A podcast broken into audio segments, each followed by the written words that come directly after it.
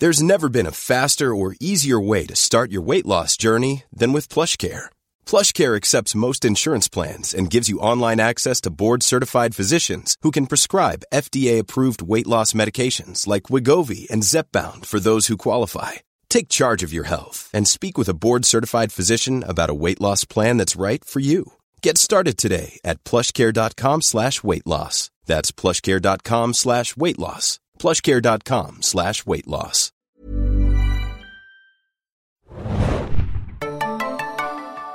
Hallo und herzlich willkommen, liebe Zuhörer und Zuhörerinnen bei den Zane Junkies.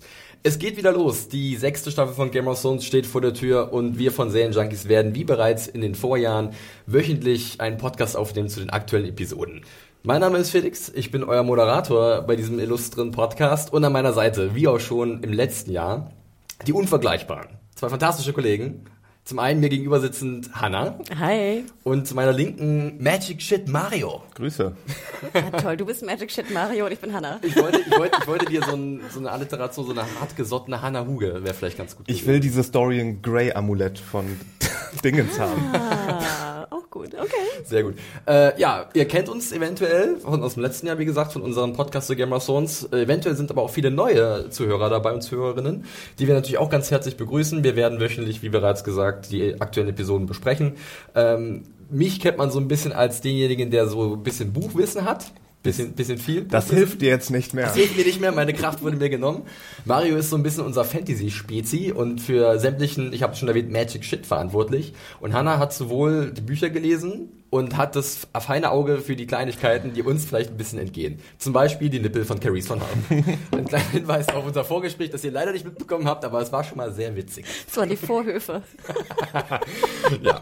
Ähm, zu Game of Thrones, zur sechsten Staffel können wir noch so viel sagen. Die könnt ihr natürlich jetzt immer montags über Sky Online ähm, sehen. Die aktuelle sechste Staffel für gerade mal 9,99 Euro im Monat. Ist eigentlich ein guter Service, äh, sofort verfügbar übers Internet und auch monatlich einfach kündbar.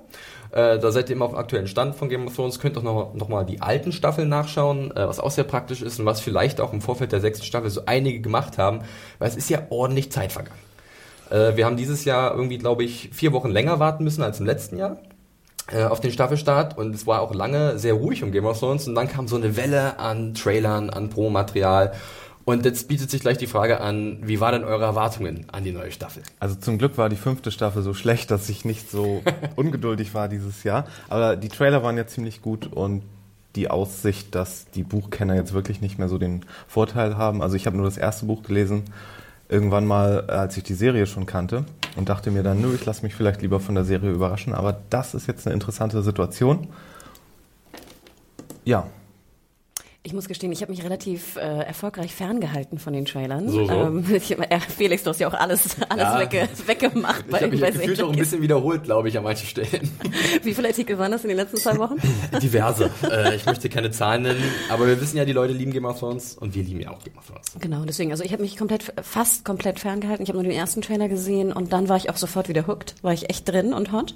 Und ich habe auch die schon bereits veröffentlichten Kapitel auch nicht gelesen. Ich glaube, es waren fünf, kann das sein? Es gibt ein paar aus The Winds of Winter, genau, das sechste Buch von äh, George R. R. Martin, das immer noch nicht da ist. Ähm, die Serie hat jetzt offiziell die Bücher übertrumpft, überflügelt und äh, wir müssen weiterhin warten. Ich tippe, also ich würde so ein bisschen, glaube ich, auf Weihnachtsgeschäft tippen bei den Büchern. Das könnte sogar möglich sein. Es war, glaube ich, mal wirklich Frühjahr 2016 angedacht, aber das wird ja nicht mehr. übrigens, falls ihr es hier irgendwie rauschen hört, äh, Oh ja. wir sitzen hier gerade in unserem Podcastraum im sehr verregneten Berlin. Ja, es ist eine wunderbare Atmosphäre eigentlich für unsere kleine, für unseren kleinen Plausch, der vielleicht ein bisschen länger wird. Wir gucken mal, dass wir es nicht zu krass überziehen, aber es ist einiges passiert. Wir müssen vielleicht auch mal so ein bisschen Sachen noch mal in, ins Gedächtnis rufen und wollen dann am liebsten auch gleich loslegen. Du hast die ganze Staffel ja nochmal geguckt, ich die habe fünfte, in oder? Vorbereitung nochmal die ganze Staffel gesehen, jeden Tag eine Folge. Ähm, das das äh, war auch nochmal sehr interessant, gerade auch mit dem Blick, äh, dass wir halt letztes Jahr etwas kritischer an die Serie rangegangen sind. Äh, und äh, deswegen bin ich eigentlich ganz firm, was jetzt gerade den, die Stände bzw. Die, den Status quo angeht. Ändert nichts daran, dass die neue Episode, der Auftakt, The Red Woman, äh, viel daran setzt, uns erstmal auch den aktuellen Status an vielen Orten zu zeigen. Äh, ich würde sagen, wir starten rein in die Besprechung. Äh, wir haben auch schon sehr viel Twitter-Feedback und Fragen im Vorfeld bekommen. Das war der absolute Wahnsinn. Danke dafür. Könnt ihr natürlich gerne weitermachen. Ich würde es einfach mal behaupten unter dem Hashtag SJGOT, also SJGOT. Könnte hinhauen. Wir haben ja SJTWD und SJFTWD. Also äh, führt diese Tradition weiter. Und dann legen wir auch schon los. Ähm, wie immer, das kennen vielleicht einige aus dem letzten Jahr, äh, mein klassisches Vorgeplänkel, der Vorspann. Ist euch irgendwas Besonderes Oh. aufgefallen? Ich habe Wäsche aufgehangen beim Vorspann. Sehr gut, Nein, Mario, mir ist du warst voll drin von der ersten Minute. Diese Aufmerksamkeit wünsche ich mir von jedem, der bei diesem Podcast dabei ist. Ich muss gestehen, ich habe gegessen. Und ich war auch dann wirklich äh, ganz schnell gegessen. Das sind die Profis Ich, hier. ich, ich, ich, ich, ich halte es kurz. Es gibt nicht wirklich einen neuen Ort, den wir sehen können. Es gibt bloß einen Namen, der vielleicht für den einen oder anderen interessant ist, und das ist Kit Harrington. Ähm, da haben vielleicht, also es war jetzt auch nicht so überraschend, ganz klar, aber äh, viele haben vielleicht gedacht, oh guck an, Kit Harrington, mal gucken, wie er denn wiederkommt, wenn er schon gelistet ist. Und wir sehen es ja dann auch kurze Zeit später, wie er wiederkommt. Also Moment, er war drin im Vorspann? Er war drin im okay. Vorspann, genau. Gleich als viertes oder fünftes. Äh, die Episode Red Woman wurde von äh, Das David hab ich Benioff gesehen. Und Und, und Weiß geschrieben und, Weiß von geschrieben. Podevska, Podevska heißt er so? Podeswa. Jerry Podeswa. Podeswa, genau. Den wir ja auch schon kennen. Ne? Ich weiß nicht, wie viele Folgen hat er schon umgesetzt? Äh, Einige. gerade mal zwei.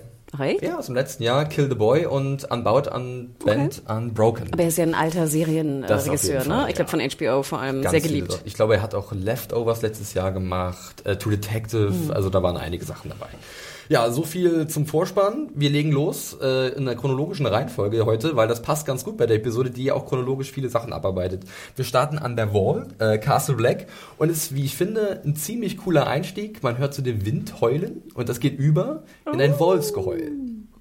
Der arme Ghost trauert um Jon Snow, der da im Schnee liegt, in seiner eigenen Blutlache und ja, er ist tot. Wie hat euch der erste Shot gefallen, diese Plansequenz? Mhm. Mich nervt.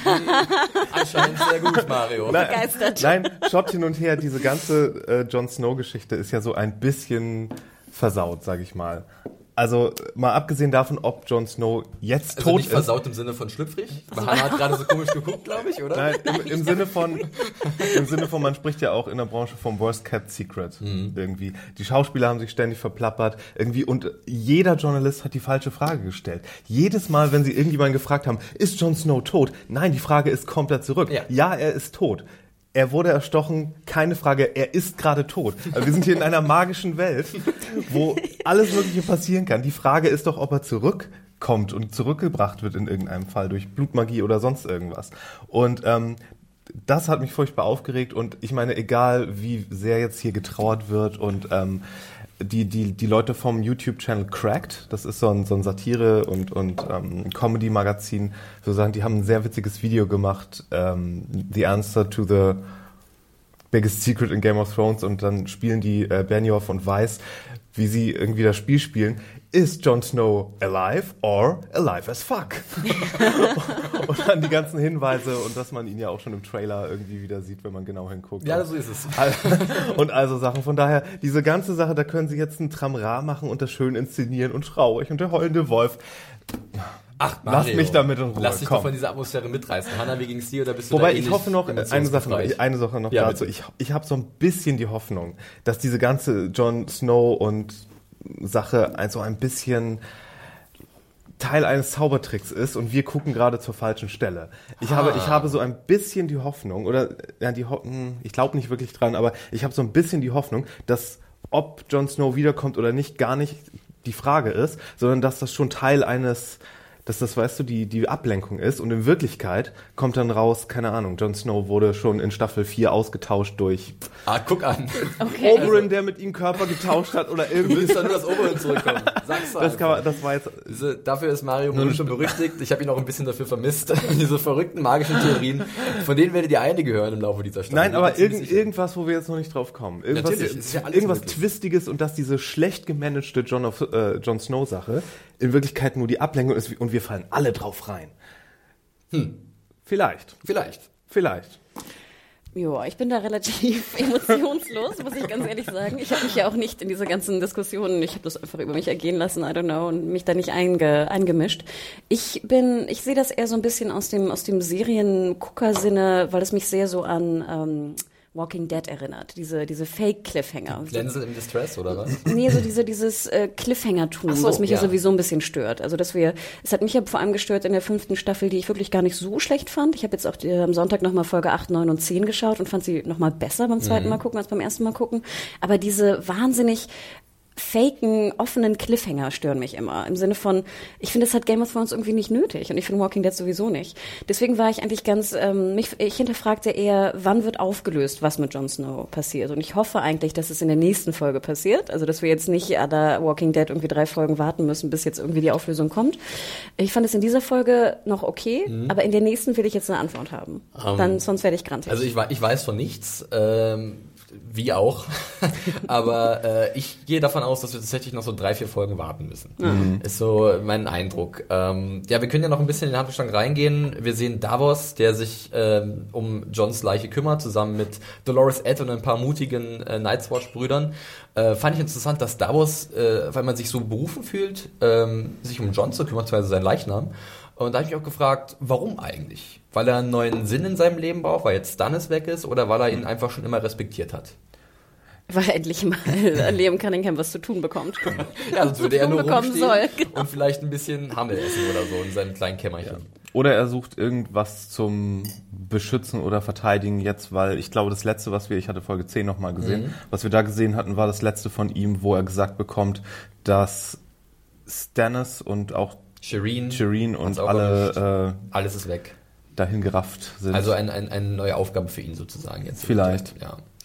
Ähm, was ich dann mir persönlich sehr gut gefallen hat, war die Darbietung von Ben Crompton. Ähm, der Name sagt jetzt vielen vielleicht nicht so viel. Es ist Ed, äh, der Adjutant von John, kann man fast sagen, guter Freund, der immer mit lustigen Kommentaren auffällt. So, ähm, jetzt hat er auch, ich weiß gar nicht, was jetzt wieder dabei war, aber er fällt immer so ein bisschen auf und er trauert ja ganz schön stark um John und das fand ich irgendwie sehr gut gespielt von ihm. Und auch dann diese Frustration und diese Wut auf Alistair Thorne, der halt für das Ganze äh, verantwortlich ist, was da John passiert ist. Ist euch das auch aufgefallen oder fandet ihr das eher so okay? Ich dachte zuerst, wer bist du eigentlich nochmal? Also ich habe mich nicht erinnern können, ihn schon mal gesehen zu haben. Natürlich kennen wir ihn aus dem Buch, da mhm. kommt er ja auch ein bisschen mehr drin vor, das ist ein bisschen größer, die, die Rolle. Ähm, ich fand ihn relativ notwendig im Sinne von, ähm, dass halt er Ghost natürlich kennt. Mhm. Weil ich glaube, Ghost und ähm, Davos sind hier, glaube ich, noch nicht aufeinander getroffen. Das ist richtig, ja. Er war doch damals auch dabei bei dem großen Kampf an der Wall wo da Wohnen eingeführt wurde. Da war Hart, ein Hartobar dabei, genau. Da war in diesem. Nee, nee, nee, ich meinte, als, als die Riesen eingeführt wurden, ja. eine Staffel ah, davor. Ja. ja, da war auch Oder dabei. zwei davor, ja. ich weiß gar nicht. Nee, das war in der vierten. Watches okay. on the Wall. Gut, dass wir dich haben. Neunte Episode. Ja, ein bisschen ist noch da. ähm, ich muss auch zugeben, dass mir dann äh, Owen, Thiel sehr gut gefallen hat, das Aletha Thorne. Äh, ist ja so der, dieser Name, ich, ich raste jetzt schon aus. Sag einfach Dr. Aletha Thorne. Wir haben uns schon längst darauf geeinigt, dass das Dr. Cox, Dr. Cox ist. Also. Ich finde halt, er kann halt wirklich ziemlich gut äh, reden. Also er hat, macht dann eigentlich eine ziemlich gute Ansprache, die mich auch überzeugen würde. Und er sagt halt so, wir hatten ja keine andere Wahl, als John mhm. zu hintergehen. Fand ja, wobei, wobei das auch ein, ein, ein sehr Simpson-mäßig leicht zu kontrollierender Mob war. Wie, er ist so, ihr Verräter, ihr, ja, aber es ist doch so, diesen Verräter. Kann nur okay. einer an die Kinder denken. genau. kind die, haben ihre, ja. die haben ihre Mistgabeln und Fackeln ganz schnell wieder eingesteckt. Das fand ich ein bisschen witzig auch. Aber ich hätte gar nicht gedacht, dass wir überhaupt diesen Konflikt bekommen, weil als es am Ende der letzten Staffel geschah, hatte ich so ein bisschen das Gefühl, dass Jon Snow komplett ohne Freunde dasteht und bis auf die paar ja. um sich äh, alle ziemlich d'accord damit sind, ihn da äh, in das Grab zu schaufeln. Hm. Nun ja. Na gut, ich fand die Entscheidung von, von John kann man ja schon auch hinterfragen. Also ich fand auch, dass es eigentlich Sinn machte, dass jetzt äh, dass der Mob der Night's Watch da relativ einfach zu überzeugen mhm. ist. Ähm, auch gerade, ich meine, wen, wen klagst du jetzt an? Wen bringst du jetzt um? Also irgendwie ist es ja schon ganz schlau von Thorne zu sagen, Absolut. wir alle waren's und äh, ihr wart's auch mehr oder weniger, beziehungsweise ähm, wir fanden die Entscheidung blöd. Absolut, ja. Ich finde es dann ziemlich cool, dass ähm, Davos in dieser Situation den kühlen Kopf bewahrt, was ja auch seine Erfahrung ein bisschen widerspiegelt, denn Ed will ja sofort blutige Rache und sagt so, okay, wir gehen hier raus und werden sterben für John und vielleicht nehmen wir noch irgendwie Thorn mit. Ähm, aber dann hat Davos so eine Idee, die ich ziemlich cool finde, wo man jetzt schon mal ein bisschen spekulieren kann, was als nächstes passiert. Hm.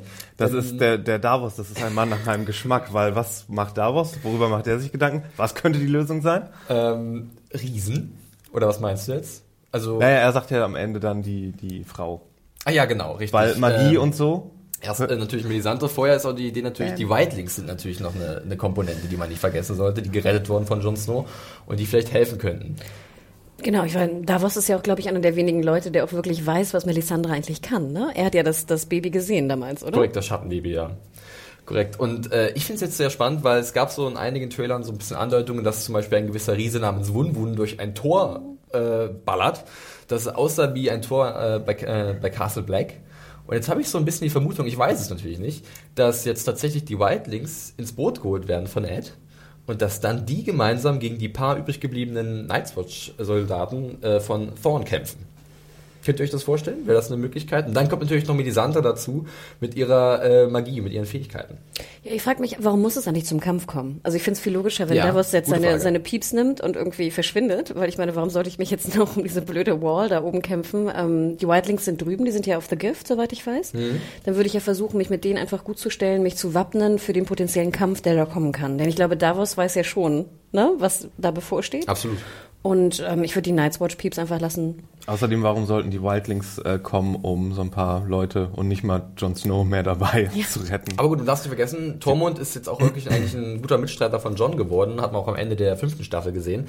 Ähm, und der hat ja, sein Wort hat ja Gewicht bei den Wildlings. Also der kann da schon die, glaube ich, äh, motivieren. Und wenn er dann noch Wunwun auf seine Seite zieht, und da gibt's ja auch in der fünften Staffel am Ende so einen schönen Moment bei Hardhome, wo halt Tormund zu Wunwun ruft, Wunwun, come with me! Und dann merkst du schon, okay, die haben vielleicht auch so ein bisschen eine längere Vergangenheit.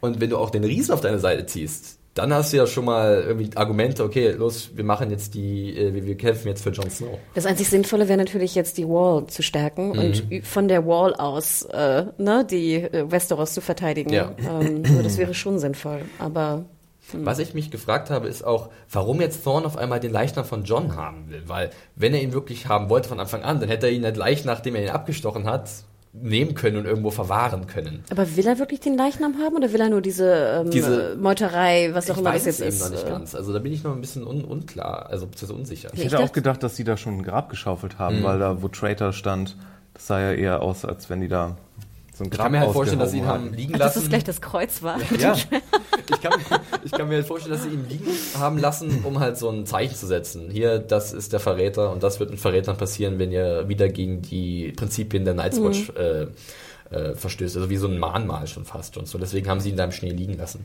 Ja, und jetzt wollen sie irgendwie daran. Ähm, und Davos hat einen Plan, wie man das vielleicht verhindern könnte oder wie sie Hilfe bekommen werden. Aber darüber werden wir, oder wie es an der Woche weitergeht, werden wir erst am Ende des Podcasts sprechen. Spoiler, Sir Mutton. genau. Da gibt es auch eine große Überraschung und äh, ein bisschen Hammelfleisch ist auch Thema. Aber ähm, bevor wir das machen, äh, reisen wir erstmal weiter Richtung Süden. Das passt diese Episode ganz gut, denn es geht fast so immer voran. Und zwar geht's nach Winterfell. Und da habe ich mich kurz gewundert, dass äh, der Ramsey anscheinend äh, ja, was ich so, emotionale Regungen hat und, und wirklich trauert um äh, seine geliebte Miranda, die am Ende der letzten Staffel unschön in den Tod gesegelt ist. Ah, du warst auch so abgefuckt wie ich. Ich vermisse dich. Los, gib ich die Hunde. Das fand ich halt doch dann wieder. Ich dachte so, was ist denn jetzt aber immer los mit Ramsey? Der hat ja anscheinend wirklich aufrichtige Gefühle und dann dieser Kommentar am Ende, wo er sagt, naja, verfüttern wir sie an die Hunde, ist gutes Fleisch, äh, okay, ja, Ramsey, Psychopath, hat sich nichts geändert. Ja, aber man, man erfährt ja auch, dass sie scheinbar zusammen aufgewachsen sind Mhm. und schon irgendwie in frühen Jahren, ich glaube, er erwähnt irgendwie elf Jahre, schon ihr ja, also ein sadistisches Spiel da getrieben haben gemeinsam. Ähm, und ich fand es aber doch ganz schön mal zu sehen, dass Ramsey doch so eine Art fast von, von Liebe empfunden hat Ja. ihr gegenüber. Hätte ich jetzt auch nicht gedacht, dass er das kann überhaupt. Das ist, das ist sehr äh, Carl Jung, glaube ich, wie man so seine verschiedenen Emotionen durch seine ganz eigenen Emotionsinterpretationspipelines äh, drückt. Weil er hatte ja, er hatte, ich fand es, ich fand es schon auf eine, auf eine perverse Art re relativ sweet, wo er dann gesagt hat so, ach, ich wünschte, du könntest mit ansehen, was ich alles Genau. mit Sansa jetzt mache. schon ein bisschen. schon ein bisschen. Oh, oh. aber auch schön gesagt, meine Emotionspipeline würde ich nächstes Mal auch benutzen. TM. ja, sehr gut. Ja, aber Ramsey hat ja dann auch so ein bisschen Druck, ne? Weil äh, er kriegt zwar noch ein Lob von Papa Roos, du hast gut die Kavallerie angeführt, ähm, aber ohne Sansa ist das ziemlich doof hier im Norden, weil die Lannisters kommen irgendwann und das ist halt nicht so eine zertrümmerte Truppe äh, wie von Stannis, sondern es ist eine gut versorgte Armee, die hier dann vor unserer Haustür Ja, steht. wie die aber auch darauf bestehen, das ehrlich zu spielen. Warum nehmen die nicht irgendein Kind, was irgendwie rotbraune Haare hat und sagen, ja, das ist, äh, Super interessant, dass du sagst. das Äh, ist hier da unser gibt's Dings. Und danach ist sie im Kindbett gestorben. Ja, ja. Hier, König, bam. Habt ihr einen DNA-Test? Nein. Äh, doch.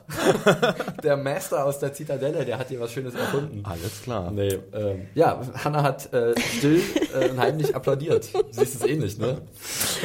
Wir dürfen nichts dazu sagen, aber ja, Applaus, äh, lieber Mario. Diese, diese Schlussfolgerung ist gar nicht mal so verkehrt. Äh, und ich finde es aber ganz cool irgendwie, wie Bruce halt äh, Ramsey unter Druck setzt mit seinem potenziellen Erben, der äh, ja von seiner Frau Wanda äh, irgendwann geboren werden könnte. Und da sieht man bei Ramsey aber auch schon so ein bisschen, hm, ich muss mich sputen, oder? Ich habe Nee. das letzte Staffel schon gesagt, dass die in Gefahr ist. Genau, Ach, wir, dürfen, Wanda, ja. Ja. Hm. wir dürfen ja auch nicht vergessen, dass der Norden halt immer Nee, noch Walda heißt sie, glaube ich. Entschuldigung, Walda. Genau, Fat, Fatwater. Mhm. Ähm, wir dürfen ja auch nicht vergessen, wie uneins auch der Norden ist. Ich meine, natürlich äh, herrschen jetzt die Boltons über, über Winterfell, was wir auch immer sehr schön sehen. Ne? Bitte mehr von diesen Flayed Men überall, ne? auch für die Dummen, die es noch nicht Ich gemerkt mag haben. das Set von Winterfell so gerne. Ich finde es immer cool, wenn Ich die finde da immer, das sieht so modern aus. Ich finde, das sieht architektonisch Ja? zu modern aus. Okay. Hm. Ich weiß nicht, das ist immer Ja, mein das ist Problem. wegen der, der nordisch inspirierten Kanten, glaube ich. Ja, ich ist glaube, so es ist rund. so. Vielleicht ja. ist es ja so ein alter Stil, der aber in unserer Wahrnehmung wieder modern geworden ist über die Jahre und deswegen fühlt, fühlt es sich für uns jetzt so modern an. Ich finde rund immer komisch. Also ob Sarah Hadid das gebaut hätte. Hm. Okay. Ich weiß auch nicht, finde ich irgendwie komisch. Aber egal, das sieht wunderschön aus. Und wie gesagt, die Boltons herrschen über Winterfell, aber sie haben ja den Norden noch gar nicht vereint. Das sind ja wirklich sehr, sehr viele vor allem und sehr viele uneinige ähm, äh, Herrschaftstümer, wie auch immer wir es nennen. Und du brauchst halt irgendwie einen Stark, um darüber herrschen zu können. Und da ist nun mal Sansa ne, nicht verkehrt. Da die ich Wardenists of the North. Korrekt, ja. Und da habe ich ehrlich gesagt auch sehr viel Bock drauf, wenn wir noch ein bisschen mehr vom Norden erfahren und welche Parteien und Lords da sich noch rumtummeln, die halt äh, ja vereint werden müssen, um diesen Norden zu kontrollieren. Da- ob das überhaupt gelingen wird. Dem Da- Besonders beliebt sind die Boltons ja auch nicht, wie wir Nee, wissen. nicht wirklich. Ja. Die äh, sind ja dabei, ständig Leute zu häuten und irgendwo aufzuknüpfen. Da hatten wir, als wir noch nicht irgendwie 30.000 Schauplätze in der Serie hatten, so erste, zweite Staffel noch ein bisschen mehr Zeit, auch so diese Eindrücke mitzusammeln, wie so die, ähm, die Herrscher gesehen Ja. werden, wenn wir uns äh, erinnern, als äh, hier Ned dann gestorben ist oder auch davor, wie so die Stimmung war in, im Norden generell. Ich meine, allein durch den Feldzug von Rob haben wir halt so einen Einblick Ja. bekommen, ne? In die Carstarks, äh, ich glaube, die Ambers wurden halt auch erwähnt durch den Great John Amber. Ähm, und ich hoffe, dass das jetzt, und so sieht's, oder so wurde es auch ein bisschen angedeutet, dass das jetzt alles ein bisschen zurückkehrt, weil ich finde, das könnte schon auch die Handlung im Norden so ein bisschen bereichern und wer weiß, welche Querverbindungen dann gemacht werden zwischen den einzelnen Handlungssträngen, die sich halt im hohen Norden von Westeros so abspielen. Außerdem gibt's doch noch deine Fischköppe, Mario. Ja, Die müssen ich war ja auch sehr traurig. Ich war auch sehr traurig, dass wir die heute noch nicht gesehen warte mal haben. ab, warte mal ab. Stattdessen ging es nochmal zurück nach Dorn. Mario, heb dir das auf. Wir sind gleich soweit. Äh, Ich habe hier noch zwei Punkte, bevor wir nach Dorn kommen. Wir müssen erstmal noch ganz Das, kurz ist, das stimmt, man kann gar nicht mehr Dawn sagen, es ist Dawn. Dawn of Justice. Dawn. Ähm, ja, das ist das, ein, ein Gähnen geht mit diesem äh, Begriff einher, irgendwie Dawn. Dawn. Ähm, ja, machen wir mal weiter mit äh, den Geschehnissen außerhalb von Winterfell. Ich habe es einfach mal so genannt. Und zwar mit der Flucht von Sansa und Theon, aka Reek. Ich glaube, ich werde ihn jetzt nur noch Theon nennen, weil ich finde, er hat sich halt ein bisschen losgelöst von seinem Reek-Status äh, und hat sich be besonnen auf seinen alten Charakter. Und die beiden haben, wie auch immer sie es geschafft haben, diesen gewaltigen Sprung in die Tiefe überlebt und generell ohne weitere schwere Verletzungen überstanden. Hat euch das ein bisschen gewundert? Nein. Oder habt ihr einfach gesagt, okay, ist okay. Ja, das war ja wirklich auch der Cliffhanger, in Anführungsstrichen, Ja. der mich am meisten gestört hat, Ja. weil ich fand, der war absolut Der- der unnötig. Nicht-Cliffhanger, Genau, ja. also einfach, es war zu 100% klar, dass sie nicht sterben Absolut. werden von dem blöden Sprung. Und ähm, dann dachte ich immer, warum zeigt man nicht, wie sie nachher in den Wald laufen und gut ist? Du musst jetzt nicht irgendwie das noch so faken. Vor allem dann nicht, wenn es überhaupt keine Konsequenz hat. Denn es hat Allerdings- zero Konsequenz. Also ich meine, wir sehen Theon humpelt ein bisschen. Ja, aber Theon humpelt ja sowieso, weil er, glaube Ja. ich, schon einige Zehen verloren hat von Ramsay oder was Korrekt, auch immer. korrekt. Also der ist ja schon, schon wie heißt es, äh, malträtiert, ja, genau, verstümmelt worden. Und ähm, das fand ich ein bisschen schade. Hätte man da nicht irgendeine Konsequenz? Wenn ein Cliffhanger keine Konsequenz hat, ist er unnötig und blöd. Ja. Macht den Cliffhanger, wie gesagt, aus der letzten Staffel wesentlich schlechter. Und ich meine, ganz ehrlich, es war ja ungefähr auch fast die Höhe, wie, wie hier Miranda ja, runtergefallen ist. das waren locker 10 Und Meter. klar, das, die einen fallen auf Schnee und die anderen fallen platsch auf. Ich habe mich erinnert, in der, in der Buchvorlage passiert ja was ähnliches äh, und, und da springt halt Theon auch mit jemand in, in den Abgrund und da wird halt gesagt, dass halt der Schnee fünf Meter dick ist und dann wird das halt damit erklärt, dass das natürlich dann wie so ein Auffangbecken ist, also wie, wie so, dass Aber halt ist das so? Ist Schnee nicht auch der behaart, wenn du von 10 Meter Höhe eigentlich darauf schon, aber es fällst? ist natürlich Neuschnee, der, der sich irgendwie getürmt hat, aber wenn er halt gefriert, dann ist es auch ziemlich, tut's dolle weh, sagen wir es so. Ich glaube, jeder von uns hat sich schon mal im Winter hingelegt. Jetzt lass den alten Mann doch seine Geschichten erzählen, wie er will. Aber ich, genau. ich, äh, ich habe mich eher, mich hat eher überrascht, dass ähm, Theon hier jetzt lebend rausgekommen ist, weil ich hätte fast mir vorstellen können, dass Das dass das hier sein letztes Hurra ist, indem er äh, Sansa dann noch rettet. Und ich dachte fast, dass er, dass er seine Reek Superkräfte hier, hier, also das Reeken an sich, hier einsetzt, um die Hunde von ihrem Geruch Der abzubringen. Gestank. Genau. Deswegen stellt er sich da in den Weg und das ist seine Art, sich mit seiner so- Spezialfähigkeit so verkehrt, äh, äh, sie zu retten. Was dann nicht funktioniert hat, Theon aber setzt einen Stinker ein. genau. It's not very effective. Theon hat sich selbst verletzt. Ähm, ja, gar, nicht, gar keine mal so schlechte Überlegung. Ja, du hast es gerade gesagt, ähm, San Sansa und Theon sind auf der Flucht und werden gestellt von Ramsays Suchmannschaft. Kurz aber vorher- vorher, muss ich ja Bitte, sagen. Anna, Also bitte. gestern, gestern war ja einiges los im, im Twitter-Universe, in unserem kleinen Twitter-Universe. Aber ich musste sehr lachen. Ich habe auch die Kommentare unter deiner Review da gab es gelesen. auch einige, ja. Ähm, und ich musste immer so lachen. Ich habe es immer so peu à peu gelesen und dann so vor fünf Stunden, vor vier Stunden. Und irgendwann war ich dann so vor drei Stunden und dann habe ich irgendwie mal Pause gemacht und wieder vor fünf Stunden. Und ich so, oh nein, bitte kommentiert doch nicht mehr. Es ist immer mehr. Jedenfalls der liebe Schlupp, ich meine, den kennen wir, glaube ich, auch als Kommentator bei uns bei Serienjunkies.de, schrieb irgendwann, er äh, wollte sozusagen, ich weiß nicht, Hannah, Hannah channeln, weil er nämlich genau daran dachte, woran ich auch dachte. Und zwar sehen wir ja, wie Theon und ähm, Sansa zu so einem Bach kommen. Und es Mhm. ist ja relativ logisch, wenn ich von Hunden verfolgt werde, ist vielleicht nicht schlecht, mal durch den Bach zu gehen oder so, um den, Du den kannst auch die Fährte ein bisschen verlieren. Genau, und ähm, erstmal hat ja Sansa ähm, sehr große Probleme mit der Kälte, also von dem Bach, wo wir alle wissen, okay, ich, ich musste mich auch so ein bisschen erinnern an The Revenant. Ich weiß Ja, gar nicht, wie oft sie da ja. sozusagen mit ihren, wo Was ich hätte mal ich dafür dachte, gegeben, wenn auf einmal ein Bär gekommen wäre ja, genau.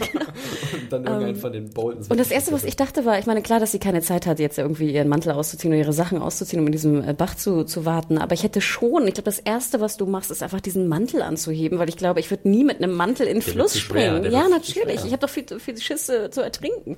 Und ich hätte zumindest den Mantel genommen und so ein bisschen um meinen Hals gewickelt oder irgendwas und wäre dann in den, Ja, in dafür wäre auch sicherlich genug Zeit gewesen. Ich meine, komplett entkleiden, beziehungsweise bis aufs Unterhemd ist ein bisschen blöde, weil du wirst verfolgt, du, äh, die Zeit Und man rennt. hörte die Hunde ja schon, ne? Korrekt, also ähm, absolut. Aber sie, sie jammert ja fast, dass sie da nicht reingehen will, wo ich mir denke, was ist die Alternative? Also ich würde immer eher in den Bach steigen, als mich von Hunden Also zerfleischen eine zu lassen. Wäre, ich fand ja diesen, diese, diese Aufnahme von diesem kleinen Wasserfall, so Super fand ich schön. ja wunderbar. Und ich dachte so, wenn du weiter oben rüber gehst, dann ist da vielleicht, ist es flacher, weil da halt dieser Wasserfall, da war ja so eine Zwischenstufe, dass es halt nicht so tief ist wie an der Stelle, wo sie Aber ich glaube, da die sind. Strömung war stärker da oben, oder? Kann sein, ja. Also, ähm, ja. Hätte, Aber ja. man, hätte man an ihrer Stelle vielleicht ein bisschen cleverer machen können, aber gut, es ist Panik. Äh, du, Klar. du entfliehst dem grässlichsten Scheusal Wester von Westeros äh, und willst du schnell weg und dann stürzt du dich natürlich dann irgendwie ins Wasser. Nachdem Theon sie ein bisschen gepackt hat. Komm, wir müssen los. Doesn't make a lot of sense. Den hat er sich aufgehoben, aber nicht auf dem Arm notiert, wenn ich es richtig sehe. Den hat er am Kopf gehabt. Nein. Sehr schön. Äh, ja, dann werden sie halt gestellt von der Suchmannschaft. Äh, vier Reiter, zwei Hundetypen und zwei Hunde. So, das müssen wir uns mal in Gedanken behalten, denn es gibt da so ein paar Fragen zu dieser Szene. Ähm, Theon stellt sich erst noch schützend davor, Sansa wird aber entdeckt und äh, dann wird schon gesagt, ha, jetzt wird dir was ziemlich Schlimmes passieren. Und dann kommt Brienne angeritten, zusammen mit Podrick. Bloody Woman. Ja, hab ich, und ich habe so ein bisschen die Faust geballt. Weil ich habe mich echt gefreut, ja, dafür ist Brienne da, irgendwelchen Typen den Arsch aufreißen, aber richtig. Und deswegen habe ich auch gesagt, dieser Kampf, der sich da entsponnen hat, der hat mir richtig gut gefallen. Und ich habe aber auch ein paar Mal gelesen, dass die Leute das nicht so gut fanden. Nee. Jetzt könnt ihr gerne mal eure Two Cents dazu geben. Also zum einen war die Szene überhaupt nicht spannend, weil Brienne fucking invincible ist. Ich meine, ich liebe Sie Brienne. Sie ist mit, Schwert. Sie ist mit mal eine meiner Lieblingscharaktere. Wissen hier hoffentlich alle noch. Aber äh, okay, der, der Kampf zwischen ihr und dem Mountain war auch noch super spannend damals. Wir erinnern uns. Als, äh, The Hound. Der Hound, sorry. Ja. Aber sobald hier irgendwie so ein paar Fußsoldaten dort sind, die nicht mal einen Namen haben, ja, und dann kommt Brienne mit ihrem valyrischen, mit ihrem valyrischen Schwert, die haben doch keine Chance. Komm, bitte. Das war doch ein Geschnetzel vor dem Herrn. Und dann war das noch nicht mal besonders gut inszeniert, weil du hast entweder diese super choreografierten Kämpfe oder diese, diese richtig dreckigen und das war so irgendwo dazwischen. Und dann hattest du hier aber auch so ein paar sehr lame, ähm, ja, lazy Schlitzer-Shots, so wo, wo der Schauspieler gesagt wird, ach, mach einfach so an seinem Hals so ein bisschen Schlitz und wir machen das im Post dann irgendwie oder im Schnitt. Und das sah man hier, aber das war so, ah, ich mache hier so an deiner äh, Brust so ein bisschen Schlitz, die Schlitz und du machst dann so, ah, und, aber es sieht total fake aus. Und wenn die da nicht den, den, den extra Arbeitsschritt mit reintun und da dann so einen Effekt noch mit reinmachen, wie später bei der Tristane Migraine, dann, ähm, Der hat mit Dinger hier. sieht das halt aus nicht so wirklich. Dann ich, ich äh, bremse dich und möchte gerne Hannas Meinung dazu hören. Also ich fand, bei mir hat das auch funktioniert, weil ich nämlich auch dachte so, yeah, ist Brienne. Und ich liebe es ja auch bei Gwendolyn Christie und ich hatte ja schon mal das Vergnügen, vor vielen, vielen Jahren sie zu interviewen. Ich liebe es ja schon, wenn sie so, "Rah." also ne, sie ist ja so sehr, sehr outspoken, sag ich mal, was ihre Gestik angeht. Ne? Und immer wenn sie fällt, ist es "Rah." und wenn sie irgendwie aufsteht, ist es Die ist "Rah." halt committed, ja? Total, 100 total. Prozent für den Job. Und ich weiß noch, wie in diesem Interview sie irgendwann lachte und wir Journalisten uns alle total erschrocken hatten, weil sie mit einem riesigen Mund sozusagen uns alle anschaute und lachte. Und sie hat ein Lachen, mit dem kann sie halt fast Wände einreißen, so laut. Wahnsinn. Das das ist, ich meine, ich bin wirklich keine kleine Frau, aber diese Frau ist ja 1,90. Also wirklich. Und du hast auch eine sehr laute Lache. wir- ja, sorry, ich weiß. Aber dagegen ist nichts. Nein, sorry, also- das ist äh, hier gern gesehen. und deswegen hat es bei mir funktioniert, weil ich einfach auch so froh war, dass sie endlich, dass sie endlich Sansa findet. Ja. Also ich war wirklich emotional, war ich abgeholt. Ähm, ich gebe natürlich äh, Mario absolut recht, dass ich, äh, ich habe immer schon das Problem gehabt, dass ich finde, ich liebe Gwendolyn Christie, aber ich finde, sie kann kein Schwert halten. Also ich habe schon Probleme allein mit ihr. Ich glaube, sie hat ja auch viel geübt, hören Ja. wir immer. Aber sie ist wirklich, finde ich, immer noch ziemlich clumsy, um dieses schöne Wort mal wieder zu benutzen im Podcast, äh, was jetzt das Halten von Schwertern angeht. Nee, das gefällt mir ganz gut, weil ich finde, sie hat so einen rohen, dreckigen ja, Kampfstil. finde ich auch, ja. Und, Das und ist alles so ein bisschen sehr. das ist alles so sehr hauruck aussieht und, ja. ja. aber trotzdem professionell. Ich frage mich nur, wo hat Patrick den ganzen Stuff jetzt her? Na, ich, die haben ja trainiert. Na, ja, okay, aber, aber weißt du, so eine, eine, hallo, nein, du musst das Schwert mehr so halten. Szene rechtfertigt nicht He's a die, natural. die, die Skills, Nein, aber er das- und dann macht unser, neu, unser Spin-off-Intro-Song auch keinen Sinn mehr. Das ist voll gemein. Nein, aber das fand ich ja ganz, ganz sinnvoll, dass jetzt Podrick, er hatte ja auch wirklich Probleme, den einen Fuzzi wirklich umzubringen ähm, und Brienne hat dann drei äh, ge, ge, ge, ge, abgetötet und ist ja auch nochmal vom Pferd gefallen und Ben so. hat Also ich sogar fand, vier getötet. Ja, ah, okay. Potter hat einen und Theon hat einen. Ah, okay. Nee, Stimmt, halt, stopp. Brienne hat drei. Entschuldigung, mein Fehler. Doch, hat drei, richtig. Theon zwei. Theon ein, Potrick ein. Na, da stimmt die Und da Buchhaltung fehlt ja wieder. ein sechs, also der Ah. sechste fehlt nämlich. Okay. Und da können wir gleich mal über die Hunde sprechen, die nämlich plötzlich nicht mehr da sind. Da haben sich einige irgendwie aufgeregt, dass äh, ja zwei Hunde irgendwie Schach gehalten haben und dann kommt dieser Kampf und plötzlich sind die Hunde weg. Ich fand die Hunde auch schon ganz schön ekelhaft, also klar, ne, Ja, bedrohlich. und und ähm, meine Theorie ist jetzt, das hätte man vielleicht nochmal so mit einem Shot zeigen können, wie halt einer wegläuft mit den Hunden, weil er halt Ramsay warnen will.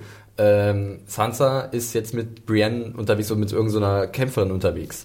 Und, Ich- und deswegen kann ich mir irgendwie denken, dass halt da die Hunde weg sind, weil halt einer fehlt ja bei dieser Todesliste. Es sind ja nur fünf von sechs gestorben. Na, man hätte ja auch einfach zeigen können, wie, ich weiß nicht, Brienne, äh, Briennes Pferd vielleicht, also mit dem Pferd einen Hund tritt oder so und er Ja. dann irgendwie Sowas, wegläuft er oder sowas, ja. genau. Oder Sansa hat sehr spezielle Zauberkräfte, mit der sie siehst ja auch zwei überall Hunde und einen Mann Irgend verschwinden so ein. Glitzer und irgend so ein Zauber. Ein Hundewalk, oder wie heißen deine Freunde? Wok, nein, das Wag. Ich verwandle mich in einen Bock. Wie kannst du es wagen? Bada, bing. Junge, Junge, Junge. Ja, also wie gesagt, ich fand den Kampf ziemlich cool. Äh, mit den Hunden, das hat sich bei mir dann auch irgendwie, ich, ja, ist mir nicht so krass aufgefallen. Ich war einfach drin in diesem Scharmützel. Und dann gab's halt eine sehr schöne Szene zwischen Sansa und Brienne, wo ich halt auch dachte, yes, girls. Also wo ich dachte, yes, die haben sich's verdient. Noch kurze Klammer vorweg. Viele haben ja auch ähm, mokiert, dass warum Brienne jetzt Sansa findet. Ja. Aber ich finde, da kommen die Hunde wieder ganz gut ins Spiel, weil ich mich ja am Anfang fragte, warum nimmt ihr die Hunde überhaupt mit? Aber es macht ja schon Sinn, dass sie mit den Hunden die Suchmannschaft führen. Und wenn wir an Brienne und Patrick denken, die ja die, die ominöse Kerze gerade eben nicht Ach, gesehen ja, haben. Dumme Kerze. Wo mir im Nachhinein noch auffiel, sag mal, würdet ihr im Winter wirklich, und ich meine Wintersturm, wir kennen sozusagen Wind, äh, eine Kerze ohne Schutz an, also an einen Fensterschlitz, der kein Fenster ist, sozusagen Ich glaube, stellen. wir haben darüber sogar gesprochen Haben im wir? letzten Jahr. Weil wir uns, das, das kam uns da schon seltsam vor. Das war ja aber auch so dieser Groner-Moment, wo Brienne da so einen Monat lang auf diese Kerzen starrt. Dann es wird doch nicht so schlimm, wenn ich jetzt noch für 10 Minuten weggehe, die Stannis umzubringen, oder? Nein, aber wie gesagt, ich fand es da aber relativ schlüssig dann gehabt, so hin oder her, dass einfach Brienne natürlich zurückkehrt und vielleicht sieht, wie die, die Hundemannschaft Oh, sie hört, ja. äh, genau losgelassen wird auf der Jagd nach Sansa, dann würde ich denen ja auch folgen, weil ich denke, die Hunde werden, werden Sansa und Theon schon finden. Also Genau. das fand ich eigentlich ziemlich Fand schlüssig. ich auch gut. Das hat mich nicht gestört. Hat mich nicht gestört. Ja, aber dann zu diesem wunderbaren Schwur von Brienne und diesen Gegenschwur von Sansa, wo sie Hilfe bekommt von Potrick, was ich irgendwie sehr drollig fand. Potrick mal wieder. Genau. Er kennt natürlich alle. Geflogenheiten. Das war so, das war so Nein. wund- ich fand, das war wunderschön, einfach charakterkonform. Ne? Und Ja, das fand ich ja. sehr, sehr schlüssig und schön. Ja, und ich habe es halt auch so ein bisschen gelesen, ich habe es auch in meiner Review geschrieben, dieses Arise war so diese, dieser erhabener Moment, so nach dem Motto, ist es jetzt vielleicht an der Zeit, dass Sansa endlich wieder aufsteht und sie hat in Brienne jetzt ihren einen Bodyguard, einen Lady Warrior, ähm, die, die halt ordentlich auf, den, ordentlich, ordentlich auf den Deckel geben kann. Und das fand ich einfach cool, diese Vorstellung. Ja, und es war so ein, so ein Callback an, an ihre Mutter, ne, an Caitlin. Ähm, es war ein Callback an das Schwert natürlich, was ja aus dem Schwert ihres Vaters geformt ist. Also da waren einfach wunderschöne Callbacks. Ja, stimmt, genau. Ähm, das ehemalige Schwert des Starks, korrekt. Ähm, ja, das und natürlich auch, wie ich fand, Gwendolyn Christie und äh, Sophie Turner, das fällt in der Episode sehr stark auf, wie gute Schauspieler eigentlich die Serie hat. Das habe ich irgendwie ein bisschen vergessen, ich weiß auch nicht warum. Ich fand nämlich allein dass das, die Mimik von äh, Gwendolyn Christie auch wirklich sehr gut. Und äh, sie ist dabei nicht alleine in dieser Episode, wie wir gleich noch äh, weiter besprechen werden. Habt ihr noch was zu diesem Handlungsstrang oder wollen wir geschwind weitermachen? Nein, generell weiter, yay Brienne. Yay Brienne, und, yeah Sansa. Team, Team Dark Sansa. Äh, gehen wir nach oh, Kings. gehen, gehen, wir nach äh, Kings Landing, äh, wo es zu einem, ich muss schon sagen, leicht frustrierenden Moment für mich kommt, äh, auch wenn er Cersei widerfährt, weil sie tut mir in dieser Szene wahnsinnig leid. Äh, sie hört, dass ein Schiff ankommt und freut sich, es ist Marcella, ihre Tochter, sie sieht sie endlich wieder und man sieht bei Cersei so eine eine Gesichtsentgleisung, ich nenne es mal so, sie lächelt richtig und das ist pure Freude in ihrem Gesicht. Das ich habe mich auch richtig Böses erschrocken. Oder so. Was ist denn das auf einmal? Sehr, äh, sehr überraschend, aber natürlich schön und dann fast schon elfengleich sprintet sie zum Hafen, also zu dieser Bucht und dann sieht sie da ihren Bruder und dann dieses Leichentuch und ja. The Prophecy. Vielleicht kurze, kurze, kurzen Set-Insider. Das ist ja logischerweise die Außenaufnahme wieder in Dubrovnik gedreht und es ist dieselbe Bucht wie auch von der, von der ähm, Schlacht damals. Und es ist relativ witzig. Das ist sozusagen daneben, links daneben ist direkt der, der, ein großes Gate, was auch bekannt ist in Dubrovnik. Und diese Bucht ist einfach winzig. Also man sieht es jetzt ja auch schon in dem Shot, dass die ist ungefähr, ich weiß nicht, 15 Meter lang, hm. wo halt die gesamte Schlacht stattfindet. Und die sieht wirklich so aus. Also du guckst runter, da laufen Millionen von Touris halt rein ja. und raus aus diesem Tor. Und Lassen so Steine flitschen. ja, kannst du, kannst du wirklich. Und dann hast du auch wirklich da, wo das Boot ankommt, ist direkt sozusagen die, die Ankommt-Bucht. Also das ist nichts geschnitten, das mhm. ist wirklich die vor, vor Dubrovnik, vor dem, ja. vor dem Gate halt der Eingang. Es ist ja auch, ein, auch wieder ein guter Callback an, ich muss jetzt lügen, glaube ich, in der zweiten Staffel, als Marcella weggeschickt wird, weil das ist ja dieselbe Bucht und sie ist halt auch wieder auf so einer, so einem Landungsboot, nenne ich es jetzt einfach mal, wird zu so einem großen Schiff gebracht. Und da sieht man ja Cersei in Tränen aufgelöst und äh, Tyrion schwörend, dafür wirst du büßen.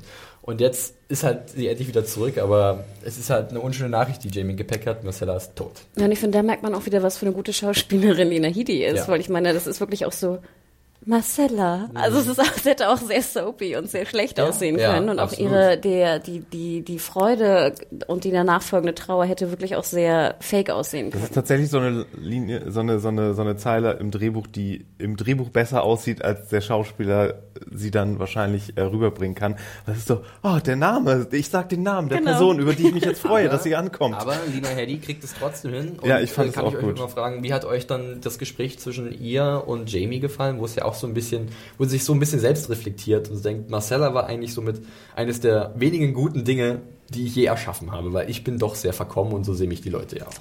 Ich fand es sehr interessant, dass sie auch ähm, explizit klarstellt, dass sie sozusagen mean und jealous ist. Ja. Also sie sagt es, ne? Sie sagt sozusagen unfassbar, dass diese, dieses Wesen, was sie da mehr oder weniger geschaffen hat, halt keine Meanness und keine Jealousy besitzt. Das, was ich besitze. Übrigens. Leute, die neu hier im Podcast sind, an das Dinglish, hier müsst ihr euch komplett gewöhnen. Das schaffen wir nicht keine mehr abzuschalten. Boswilligkeit. Wir versuchen das erst gar nicht Und mehr. Eifersucht. Ich versuche das simultan zu übersetzen in einem Audiokommentar. Den spreche ich nachher noch ein. Ähm, ja. Hashtag Englisch, immer, immer gern gewollt. Ähm, und das fand ich sehr, sehr schön, weil wir haben ja oft äh, eigentlich hinterfragt, was Cersei eigentlich will. Und immer diese Frage, Power is Power, um auch bei dem berühmten Zitat zu bleiben und dieser, dieser Wille nach Macht und dieser, dieser, dieser, dieser Kampf natürlich, dass sie nicht akzeptiert wurde von ihrem Vater, weil sie halt eine Tochter ist und bla, bla, bla, bla, bla. Ähm, aber dass jetzt auch die, die Erkenntnis von ihr explizit ausgesprochen wird, dass sie eigentlich schon eine, eine böse und, und ähm, eifersüchtige Person ist, fand ich ganz interessant und fand ich sehr bewegend. Ähm, ja, aber es ist so eine neue Art der Selbstreflexion vielleicht so ein bisschen. Und jetzt kann ich ja mal Mario fragen, glaubst du, dass das so ein bisschen daran liegt, weil sie halt so geschunden wurde am Ende der letzten Staffel, dass vielleicht dieser Walk of Atonement ein bisschen was in ihr verändert hat, in ihrer mm. Selbstwahrnehmung? Nee, überhaupt nicht. Ich, weil ich, ich glaube, die... Ähm dass sie ihre Kinder über alles liebt und dass sie dieses ganze Machtspiel und ich will es gut Abseits haben und so, dass das, dass das sowieso immer ihre Priorität war und dass sie auch immer ihren, ihren Kindern so eine Reinheit gesehen hat, weswegen sie ja auch ähm, Tommen aus der Welt nehmen wollte, als in der zweiten Staffel die Ja, korrekt. Als, der Krieg äh, ankam und sowas. Also nee, und ähm, Jamie meinte auch, letzte Staffel zu Marcella mit zuletzt, ähm, hast du irgendwie mal mitbekommen, dass deine Mutter noch irgendjemand anders mag, außer ihre Kinder oder gut auf andere Ja, zu sprechen dich. ist? Onkel. Onkel. Sie wusste ja, dass sie ihr Vater ist. Genau. Nee, von daher fand ich das ähm, sehr in Character im Grunde. Ich fand es eine sehr gute Szene. Auch die, auch die Sache, dass Die Prophezeiung. Nee, nicht die, das mit der Prophezeiung, sondern diese, stellst du dir auch manchmal vor, wie deine Verwandten aussehen, wenn sie tot sind, wie sie jetzt aussehen. Ja, das da ist so eine, nichts Romantisches dran. das- sie, sie, sie beschreibt es ja auch so. Du Ja, ja. verwelkst richtig, deine Das- Lippen kräuseln sich nach oben. das ist, das ist ein Zitat auch aus einem Film, ich weiß nicht, irgendein depressiver Charakter sagt das, ich weiß nicht in welchem Film, aber das ist mir auch im Kopf geblieben und seitdem ähm, äh, habe Ja, ich diese ihre Vorstellung. Kleine, wundervolle Tochter wird jetzt einfach vom Tod dahin Genau. und äh, ja, verfault im Grunde genommen, was für sie noch schwerer zu begreifen ist. Allerdings äh, darf ich eine kleine, Pro Verbrennung darf ich, darf ich eine kleine Ich bin für die Hunde. Ich brauche gutes Fleisch. oder darf, so. darf ich eine kleine Prophezeiung abgeben? noch eine. Bist jetzt unsere Maegi. Nee, ich, ich, ich habe so eine kleine Voraussage, von der ich vermute, dass es passiert. Schieß los. Äh, Tommen wird noch diese Staffel sterben, aber Cersei wird ihn umbringen. Ist meine Vermutung. Weil das Okay. wäre, weil sie wird jetzt so paranoid, was diese Prophezeiung angeht, Ja. dass sie in der, der letzten großen Ironie sozusagen zur Selbsterfüllerin wird dieser Prophezeiung, weil sie es nicht mehr aushält oder weil sie dann wieder als ein Callback zu dem, als, Call, als also. Callback zu dem, zu dem äh, Moment in Staffel 2, dass es so, so eine sich selbst verfüllende Prophezeiung wird. Und das ist, das wäre so George R. R. Martin auch, dass ich, ich glaube, das passiert so. Ich finde ja ganz interessant auch diese Hinterfragung, ähm, Prophezeiung, dass Cersei daran glaubt, dass Jamie sagt, nein, ne? also fuck Prophecy, Ja, glaube fuck ich, sagt er. Ähm, und das natürlich nachher ja wieder, wo wir auch nochmal zu besprechen kommen, ähm, The Red Woman und ihre Prophezeiungen, die nicht eingetreten sind. Also die alte Frage sozusagen, wie gehen wir mit Prophezeiungen um in dieser Welt? Also Hm. kommen sie, werden sie wahr? Werden sie nur wahr durch ne, das, was, was also drücken wir sie in eine wahre Richtung oder sind sie fuck Prophecy halt? ja. Wir wissen auch und gar können wir nicht, sie ändern? wir wissen auch gar nicht, mit wem die Wahrsagerin von Cersei in Cahoots war, oder? Also mit wem die, Das war nur- also, Es wurde eigentlich suggeriert, dass sie halt eine unabhängige Wahrsagerin ist. Wir so. Also sie Das war hilft jetzt, uns nicht. Sie war jetzt nicht wirklich äh, jemand, der Entschuldigen angeheuert Sie, wurde. bei, bei welchem Gott können wir uns anmelden? Der offenbar die richtige äh, Antwort hier. Ich bin unabhängig. Deswegen. Ähm, ja, vollkommen richtig. Also ich finde auch, dass das jetzt so ein Punkt ist, und das sehen wir in ganz vielen Handlungssträngen, äh, wenn man mal darauf achtet, das war auch so ein bisschen mein Aufhänger für die Review, äh, dass viele Charaktere nicht wissen, was auf sie zukommt, und dass sie extrem unsicher sind auf ihrer Zukunft. Und äh, bei Cersei hat man jetzt den Eindruck, dass sie wirklich vielleicht gerade so am Tiefpunkt ist, aber der könnte ja noch getoppt werden, wenn halt noch irgendwas mit Tommen passiert. Ähm, Jamie ist da furchtloser und denkt sich, vollkommen egal, äh, wir beide zählen und was man uns weggenommen hat, das holen wir uns zurück. Das klappt natürlich nicht mit Joffrey und Tommen, äh, Tommen ich schon, Marcilla und äh, Papa Tywin, die sind für immer weg. Also wird sich zeigen, wie die beiden Lannister-Geschwister äh, weitermachen werden und ob sie denn vielleicht irgendwann ein bisschen ja, ähm, das zurückbekommen, was ihnen genommen wurde. Ich fand ja ganz interessant, ich meine, Cersei hätte sich ja auch entscheiden können, jetzt Tommen zu nehmen und einfach zurück nach Castle Rock zu gehen und irgendwie versuchen, der Happy Family zu spielen. Aber nein, sie sagt ja klipp und klar, dass sozusagen auch mit Jamie es natürlich dazu tun, dass sie jetzt sozusagen ihre Macht zurückholen wollen. glaube auch, If you play the sie- Game of Thrones, Ja. there is no middle ground. Ground, genau. There is no Middle Earth, genau. Also, das, also ich denke auch, dass, dass, dass Cer- Cersei äh, stärker zurückkommen wird, als vielleicht viele denken würden und dass sie schon bald wieder eine der ganz großen Spieler werden Und wir haben uns ja schon gedacht am Ende der letzten Staffel so, oh mein Gott, wenn sie das mit Marcella rausbekommt nach ihrem Walk of Shame. Und Mario, Und sie hat einen Hulk. Mario äugt Oh. schon so ein bisschen rüber auf, auf, den, auf den Hulk. Ja. Und wir haben auch gesehen, dass sie keinen Wein trank. Mhm. Was ja immer gut ist. Ich finde, Cersei ohne Wein ist ja immer ein bisschen besser als Cersei mit Wein. Ja. Genau. I Äh, choose violence. Violence, ja, ein seltsamer Moment im Trailer, der sicherlich noch äh, für Gänsehaut sorgen wird. Ganz kurz noch zu King's Landing. Marjorie sehen wir auch für einen kleinen Moment. Und zwar Confess. wird sie von, wird sie von Scepter und Nella drangsaliert. Ja, wenn ich schon diese, diese, diese Drachen, Geräusche also. höre, dieses Klopfen und dann so. Da äh, zuckt alles zusammen bei mir, muss ich sagen. Ich habe Mitleid mit Marjorie. Also Onella möchte ich nicht in irgendeiner dunklen Gasse allem- in King's Landing Vor allem dann sagt doch noch der High Septon so, Lady Ornella, du musst dich um deine anderen Gäste kümmern. Und ich so, oh nein, oh nein. Und er, er meinte genau? dann auch so, ja, sie ist ein bisschen speziell. Ich werde mit ihr reden, Oh, dass sie vielleicht ein bisschen Ja. weniger auf dich einschlägt. Good Cop, Bad Cop Ja, so gespielt. sieht's aus, ja. Ja, und hier ist ja eigentlich dann die Essenz Übrigens findet noch jemand, dass der, dass der äh, High Sparrow irgendwie aussieht wie ein böser Bernie Sanders? Okay. Make Westeros great again. Nee, das war der andere. Das haben, wir, haben wir einen Donald Trump-esken Charakter? The Burn. I'm gonna build a wall and I'm gonna have the White We Walkers already, pay for we it. already have a wall. Can we charge them? Sehr gut. Äh, da gibt es doch bestimmt schon irgendeine Parodie, die den aktuellen Wahlkampf Muss in den. USA mit Westeros und Game of Das Thrones mit der Wall ist eigentlich zu das gut. Ist schon gefunden. Das Fresse. muss es geben. Äh, wenn nicht, get on it, Internet. Ähm, ja, die Essenz des Gesprächs zwischen Marjorie und dem High Sparrow ist ja im Endeffekt nur, dass sie immer noch nicht so wirklich gestehen will, aber Na, ich, was, was hatte sie eigentlich nochmal zu gestehen? Ich kam gestern na, sie nicht hat drauf. ja eigentlich ihren Bruder nur gedeckt. ja, ja, eben. Gedeckt?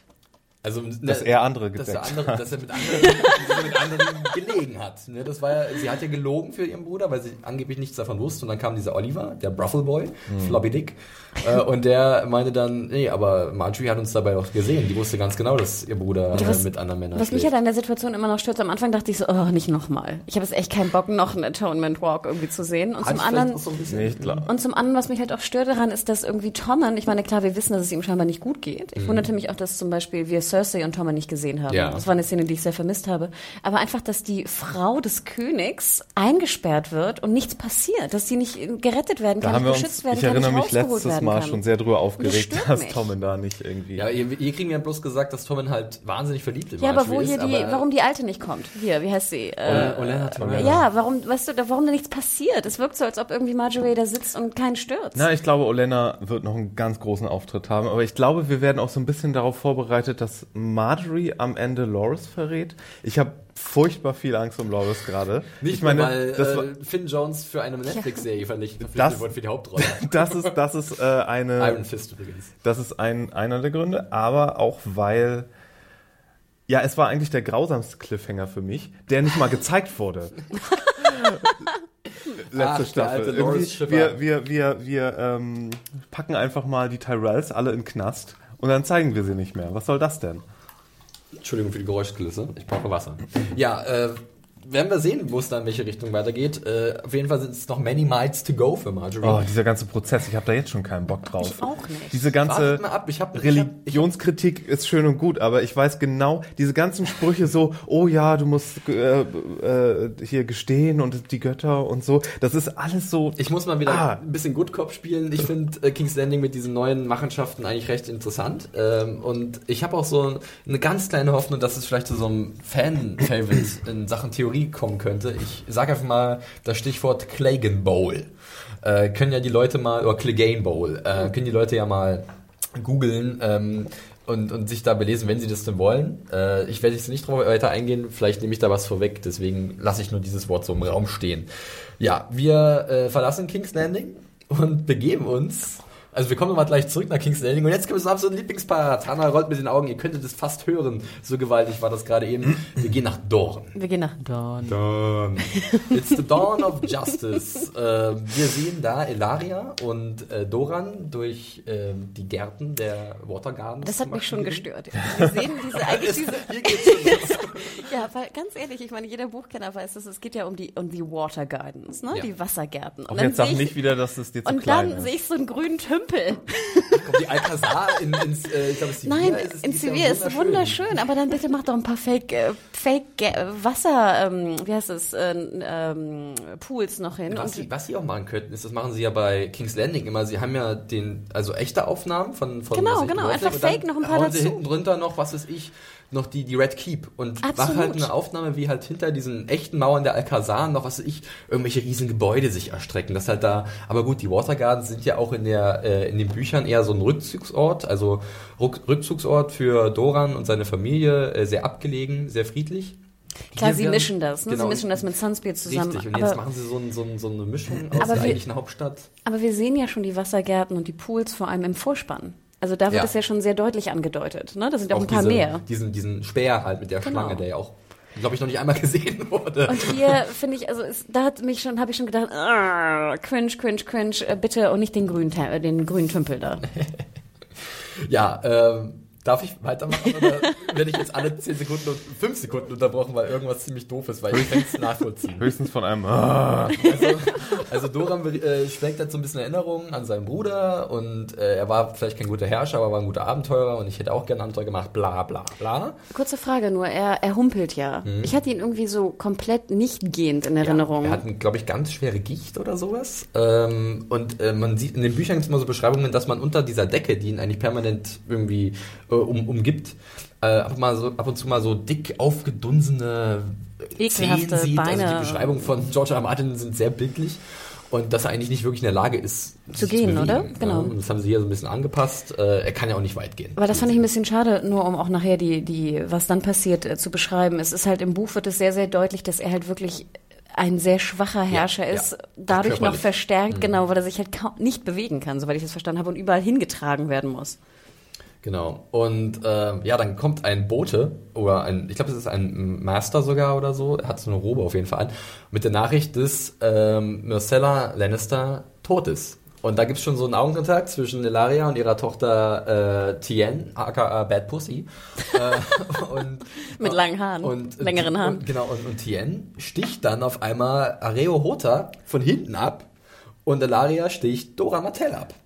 Er hat nicht einmal seine What? Badass-Riesenwaffe Was benutzen ist können. Also, ich saß da, ich, ich muss ganz kurz erzählen, wie es mir ging. Ich saß da und dachte, was ist denn jetzt auf einmal passiert? Also ganz, ganz kurz mal aus den Büchern vorweggenommen. Areo Hota ist mit einer der legendärsten Kämpfer, die Westeros Das hast du auch aktuellen mal Zeit gesagt, deswegen war ich auch so überrascht, als das gesehen hat. passiert Und, ist. und jetzt wird er von Tien und ihrem, sagen wir mal, kleinen, vergifteten. Dolch äh, äh, wirklich von hinten, hinterrücks erstochen und das war's. Ja. Und Doran wird auch einfach umgebracht, wo ich denke, Junge, Junge, Junge. Also ich habe mir so, äh, also ich, ich vermute, dass einige Buchfans da ein bisschen sauer waren. Ich weiß nicht, ich frage mal ganz kurz Hannah, weil sie kennt ja die Bücher auch. Und dann kann Mario gerne mal was zu diesem Tod sagen und zu diesem Tod. Genau, also da, da sind wir im Buch noch nicht, ne? Also beide leben noch im Buch, soweit Ja, ich mich erinnere. überhaupt ne? passiert, ja. Genau. Ähm, ich fand auch krass, also erstmal stört es mich, dass ich, dass ich Siddiq gerne länger gesehen habe, denn ich fand, äh, ich, ich fand, der spielte gut. Ich fand auch, wie gesagt, die König das- Bashir.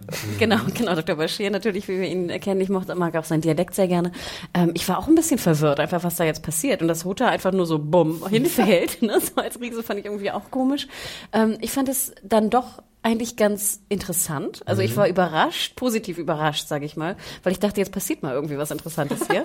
ähm, und ähm, ich war dann doch irgendwie auch gespannt, wie geht's jetzt weiter? Also ähm, shit, also die die Revolte der der der Sand Snakes und äh, Laria ist jetzt wirklich äh, auf dem Höhepunkt scheinbar. Ähm, natürlich hinterfragt man auch, warum die Guards einfach da nur die Wachen einfach nur darum There's never been a faster or easier way to start your weight loss journey than with PlushCare. PlushCare accepts most insurance plans and gives you online access to board-certified physicians who can prescribe FDA-approved weight loss medications like Wigovi and Zepbound for those who qualify. Take charge of your health and speak with a board-certified physician about a weight loss plan that's right for you. Get started today at plushcare.com slash weight loss. That's plushcare.com slash weight loss. plushcare.com slash weight loss. stehen. Ähm, ich fand aber schon im Vorgespräch, bevor es dazu kommt, ähm, beziehungsweise auch danach, sagt sie ja relativ deutlich, dass halt ähm, Doran äh, nicht weiß, was draußen in seinem Land abgeht. Was finde ich noch besser gewesen wäre, wär, könnte auch nicht laufen. Das wäre Ja. vielleicht noch deutlicher Ja, gewesen, ja. dass er halt nie rausgeht. Das hätte man ein bisschen Im deutlichen Sinne. können. Make Dawn great again. Äh, Genau, genau. genau. Ähm, und das halt, ähm, sie zählt dann auf, warum das Volk und somit auch die Wächter gegen ihn sind. Und zum einen sagt sie ja, dass ähm, hier ähm, die, wie heißt nochmal, Ella? E- Elia, Nee, äh, Emma Tell? Genau, dass sie halt vergewaltigt wurde, das wissen wir noch aus der, aus der vierten Staffel vor Kinder, allem. etc. Hm. Und dass aber auch der, das Oberyn natürlich ähm, abgemorchelt, ich weiß gar nicht, was für ein Wort sie benutzt, sie muss auf Äh, jeden Fall Butchert, glaube ich, also abgeschlachtet. geschlachtet wurde. Wo ich denke so, ah, stimmt das eigentlich genau? Das wird, vergisst sie jedes Mal, dass das Twilight Combat ein fairer Wettbewerb war im Endeffekt. Das ist ihre eigene Motivation einfach, kann man nachvollziehen, weil sie halt in Oberyn verliebt war. Aber es ging alles mit rechten Dingen zu. Das wusste Oberyn, dass er da sterben kann. Und dass Oberyn halt in dem Sinne als schwacher Herrscher wahrgenommen wird und in dem No Sinne weak man will ever rule Dawn again. und das fand ich auch relativ schlüssig eigentlich und das hat mir gefallen. Also ich war in dem Moment eigentlich happy. Mario, bitte. Äh, was dort passiert ist, Plotpoint-mäßig, fand ich das auch eine Wucht. Und eine der wenigen Sachen, die, die nicht gespoilt wurden für mich, weil ihr müsst, ihr müsst euch das so vorstellen, ich bin in der Newsredaktion ich kann nicht, und ich dachte, wir nehmen den Podcast gestern, also am Montag, Ja. auf. Und ich dachte äh, irgendwie so, okay, Ich den muss ganzen jetzt den Tag ganzen irgendwie Tag durch. hier am Inter im Internet arbeiten, ohne Game of Thrones gesehen zu haben. Ich habe also sehr viele Sachen schon als Screenshot gesehen und ähm, aber aber die die ganze Dawn-Geschichte ist äh, tatsächlich an mir vorbeigegangen. Ich fand es echt ein ballsy Move, um Mhm. nochmal ins Englische zu greifen. Auch weil du letzte Staffel gemeint hast, ey, warte mal ab. Der Typ, der, typ, der Leibwächter hier von dem, ne? Auf den, den, warte mal ab, ey, der, boah. So frustriert. Und, und der steht da mit seiner, okay, zugegeben, sehr fake aussehenden riesen Da habe ich auch eine Schaufel, andere Axt erwartet von Anfang an, muss ich zugeben. äh, Riesenschaufel weil, also, da. Er, er nimmt sie einmal so, er nimmt seine Hand einmal los und greift sie dann wieder, als man sie im, im, im Establishment-Shot da irgendwie sieht und das sieht so leicht und fake aus irgendwie in dem Moment. Aber okay, ähm, nee, fand ich sehr äh, interessant. Vor allen Dingen auch, weil man ja erwartet hatte, okay, wenn Marcella jetzt tot ist und Tristan so in sie verliebt war, dann wird's ja jetzt irgendwie zu zu ganz viel Drama kommen, weil Tristan irgendwie jetzt noch mehr irgendwie sich auf die Seite stellt und verstehen kann, warum die ähm, aus King's Landing, die Leute, die Lannisters alle so erbost sind. Und dann steht der Prinz hier wieder zwischen den Fronten. fauchenden Dings und verdächtigt wahrscheinlich sie, weil die das ja ver- vermutlich waren, aber kann es nicht beweisen. Und äh, nö, das machen wir, das machen wir alles nicht. Nein, wir gehen nämlich auch noch Tristain um. Wir machen, wir machen hier Tabula Rasa und ähm, ja. Deswegen für mich war es auch so eine Art so, fast schon ein Eingeständnis. Okay, letztes Jahr Dorn war ein bisschen doof. Wir machen jetzt mal so einen Neustart. Absolut. Wir äh, entledigen uns von der Hälfte der Charaktere und geben äh, den Frauen die Power, was ja eigentlich gar nicht so verkehrt ist. Und da finde ich es ja auch interessant. Ich habe ja auch geschrieben, dass jetzt irgendwie Feuer drin ist in dem Ding. Aber die Art und Weise, wie es passiert, und das ist halt, You das greedy halt schon ein bisschen mit, meinen, that. mit meinen Erwartungen gespielt wird, auch als Buchleser, muss ich jetzt ehrlich mal zugeben. Ich hatte halt mir wirklich was erhofft von Doran, auch von Areo, von Tristan jetzt vielleicht nicht so viel, weil er halt auch in den Büchern eher eine große Nebenfigur ist oder eine kleine Nebenfigur in dem Falle. ähm, und, und deswegen war ich da so ein bisschen sauer. Und ich konnte es dann alles nachvollziehen. Das wurde dann getoppt mit dem Auftritt von Obara und Nimeria in King's Landing. Aber kurz, Ähm, kurz erklären wir noch da. Wo ich gleich zu sprechen komme. Genau, bitte, zurück. bitte. Ich fand halt ein bisschen schade, dass sie, gerade wenn es jetzt Tabula Rasa oder Karten werden neu gemischt in Dorn äh, gewesen wäre, finde ich es halt so schade, dass sie die Falschen umgebracht haben. Also sie haben genau die umgebracht, die ich gerne weitergesehen hätte und die behalten, die ich nicht Du hättest sehen also auch möchte. auf Alaria definitiv Ja. verzichten können und auf die Sand Snakes und Auf jeden Fall. Und Ja, das aber würde ich dann, wirklich- weißt du, was dann gekommen wäre? Da wäre der Shitstorm gekommen. Äh, wieder müssen vier Frauen äh, in der Serie sterben. ja, dann lasst Ilaria da und tötet die drei Sand Snakes. Hm. Nee, aber ich Die fand. Sandschwullers nee, Ilaria, oder so. Entschuldige, aber. Ilaria, die muss, die muss noch Szenerie kauen. Ja. Die, die muss noch, als Herrscherin jetzt, die hat noch so viel irgendwie sich, ähm, äh, nee, die will ich noch haben, bitte. Die, die ist die mein gute- Guilty Pleasure. die Mehr als Dr. Bashir? Ja, Okay. weil, weil, Okay. weil ich glaube, da war nicht so viel rauszuholen aus seiner, ich bin so ein vernünftiger Herrscher. Ich, Also gut, aus der Figur, die wir in der Serie gesehen haben, bis jetzt nicht so viel, Ja. aber allein aus der Vorlage hätte man sehr viel aus da, da will ich lieber mein, mein, mein Guilty Pleasure in Ilaria haben, wie sie Okay. Ja, Ja, aber mit großen Gesten und Gesichtsausdrücken Ja, das, ne, das sich ist da so. mit den Haaren. das, Das, ist ist so, ah, fehlt noch so ein Wind, finde ich, so ein Bollywood-Wind oder so. oder einer mit so einem Blasebike, der immer Genau. mit dir mitläuft und dir permanent so Wind ins Haar bläst. Obwohl ich fand auch wunderschön, sie hatte ja so, ein- auch so diese, die Kleidung, die sie trägt, finde ich so geil. Und die ist Ja. auch so, so noch ein bisschen so, so Battle-mäßig, ne? weil es so überkreuzt ist mit Mhm. Leder auch noch gemischt. Also ich finde es auch wunderschön. Ja, da kann ich auch mit leben. Übrigens, da habe ich letztens erst gesehen in ähm, der Finalfolge der letzten Staffel die Szene, in der rauskommt, wie sie ähm, ähm, die kleine Lenz ja, ja. äh, vergiftet haben. Die ist so unglaublich cool. Wie sie da steht irgendwie und dann blutet ihr die Nase und sie holt da ihr Gegengift raus. Chuck, This is how we do it in Mic Dorn, man. drop. ich fand viel besser, wie sie da sitzt und dann den, des, den Weinkelch so beim Zutrosten Das fand ich auch so dornisch Mic umkippt. war das so. I don't care what you say. Ja, das, ich, das ist mir auch aufgefallen beim Rewatch. Ja, aber kommen wir zu Obara und Nemeria noch ganz kurz, ne, die sich Trist, Tristain äh, vorknüpfen, der eigentlich ganz süß für Marcella diese Steine da vorbereitet. Ja, was, er, er malt die, die Augensteine, genau, richtig, ne? für, Okay. für, für, für diese Totenmache. Am Anfang dachte ich mir so, was malt denn der für Augen? Der, der bastelt so kleine Kastanienmenschen. Bastelstunde bei Tristain.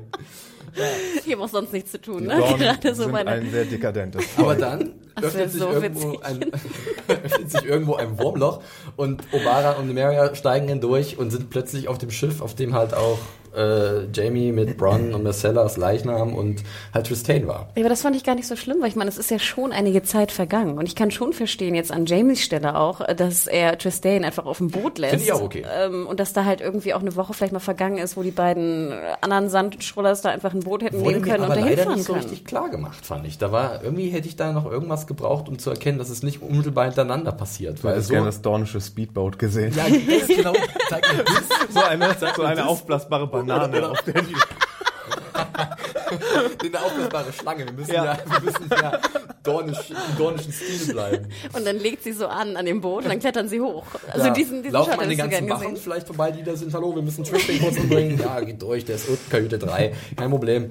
Ähm, ja, okay. und der wen- wendet sich ja dann mit dem Rücken zu Ob- Obara zu, was auch sehr dämlich ist, ganz klar. Und der Effekt war cool. Also der Speer, die Hashtag Nase. Tristane McGrain. Tristan McRae, sehr gut, ja. ähm, aber da, das, das hat bei mir auch so viele Fragen aufgeworfen. Ich fand das sehr eigenartig, wie diese Abfolge von Szenen und wie viel Zeit ist vergangen. Und wenn, haben sie dann die irgendwie eingeholt mit ihrem Boot und wie kommen sie so schnell an Tristan ran, fand ich alles ein bisschen seltsam. Geht jetzt Hannah ihrem Gesichtsausdruck zufolge nicht ganz so schlimm wie mir? Äh, oder? Nö, also wie gesagt, ich, ich kann es verstehen. Ich hätte vielleicht einen Shot, wie, wie sie anlegen und hochklettern irgendwie, hätte man zeigen können auf jeden Fall. Ähm, aber dass natürlich einige Zeit vergangen ist jetzt zwischen äh, Jamie und Tristane kommen an mit dem Leichnam Micellas, äh, Micella? Ich verspreche sie, glaube ich, immer falsch aus. Marcella, ja. Ähm, und ähm, der potenziellen Abfahrt von den beiden äh, Sand, äh, Sandsnakes äh, pf, kann ich mitleben. Okay. Ja, Kann ich echt ich auch. Gut, dann Ich fand- war das nur. Also es haben viele Leute sich darüber äh, aufgeregt. Nee, ich meine, wenn wir da jetzt noch irgendwelche anonymen Assassinen gehabt hätten, Ja. ähm, dann hätte man sich auch beschweren können, so, okay, wer ist das jetzt schon wieder und kennen wir ja gar nicht und hätte das nicht Drama, so den Regeln des Dramas folgen, vielleicht irgendein Charakter sein müssen, den wir kennen oder den wir, von dem wir wissen, dass Tristan den kennt. Also den Regeln eines Dramas folgen, fand ich, das war schon die bessere Entscheidung. Okay. Gut, na dann können wir eigentlich schnell einen Haken hintermachen. Ich war alles so ein bisschen seltsam. Mal gucken, wie Dorn jetzt weitergehen wird. Vielleicht äh, steigen sie jetzt wirklich groß ein mit in, in das Spiel der Throne. Äh, Alaria hat ja wirklich große Pläne und will Rache. Ja. Und Schauen vor wir allem für, für, für die Lannisters bedeutet das ja jetzt auch, oder für die King's Landing Story, finde ich, dass sie jetzt gerne irgendwie sehr kurzen Prozess mit diesem ganzen Religionskram machen können. Das kann dann später auch noch ein Fallout haben, meinetwegen, dass die Bevölkerung sich dann irgendwie noch gegen die Herrschenden äh, richtet, weil sie ihre Religion zerhauen haben oder so. Aber von mir aus kann, kann ähm, Ja, Cersei jetzt mit, mit Fug und Recht sagen so, hey, wir haben echte Probleme. Ja. Wir brauchen hier nicht euren Made-up Göttershit. Okay. Wir machen jetzt erstmal Möglich, möglich, ja. Ja. So, ich muss ein bisschen auf die Tube drücken. Ja, äh, wir haben nämlich noch so viel. Äh, wir äh, fliegen flugs rüber nach Marine und ähm, sehen da eine meiner absoluten Lieblingscharakterkombinationen, äh, Tyrion und Varys. Ähm, die, also wo Tyrion sich so ein bisschen überlegt, wie können wir äh, Marine wieder aufbauen. Äh, dafür geht's auf die Straße. Und die haben wieder so ein ganz lockeres Banter, ne? Und mir hat's gleich wieder sehr gut gefallen. Mir überhaupt nicht. Dir ich überhaupt fand die nicht. Szene furchtbar. Zum einen, weil ich mich als, als, als Zuschauer so, ich fand das so insulting, dass sie äh, so, wisst ihr noch, wer Tyrion ist? Tyrion, das ist der, der viel trinkt, der eine lockere Zunge hat. Und ach so, übrigens, äh, damit ihr es wisst, er ist der Nette, der, ne, der, damit ihr auch wisst, für wen ihr hier, wen Oh, ihr hier du seid. Er ist der, er ist der Nette. Erinnert ihr euch? Er gibt alt, äh, armen Menschen Geld und so. Und, und dann, und muss unbedingt wieder erwähnt werden, dass Varys kein Penis hat, weil das ist sein Character Trait Nummer eins. Es muss erwähnt werden. Naja, ich würde nicht sagen, das ist Ah. der Character Trait Nummer eins. Ich Nein, aber es ist, ähm, vergesst niemals, this man has no dick. Ja, gut, aber ich finde, ich finde hier, für mich war schon Varys mehr wirklich der, der, äh, der Strippenzieher von zahlreichen Spionen, das natürlich sehr wertvoll ist, eine sehr wertvolle Eigenschaft oder ähm, zumindest, äh, Ich kann, okay, ich sage, die, äh, seine, seine Zeile mit, ähm, meine Vögelchen werden bald Lieder von Männern in goldenen Masken singen. Das war sehr schön. ja, und ich, Und ich fand auch generell schön, dass äh, nochmal gefragt wird, wer hat eigentlich dieses Attentat ähm, organisiert? Denn das habe ich auch schon wieder vergessen irgendwie. Dass ja irgendwer muss das ja irgendwie Ja, ja. Ähm, instruiert haben.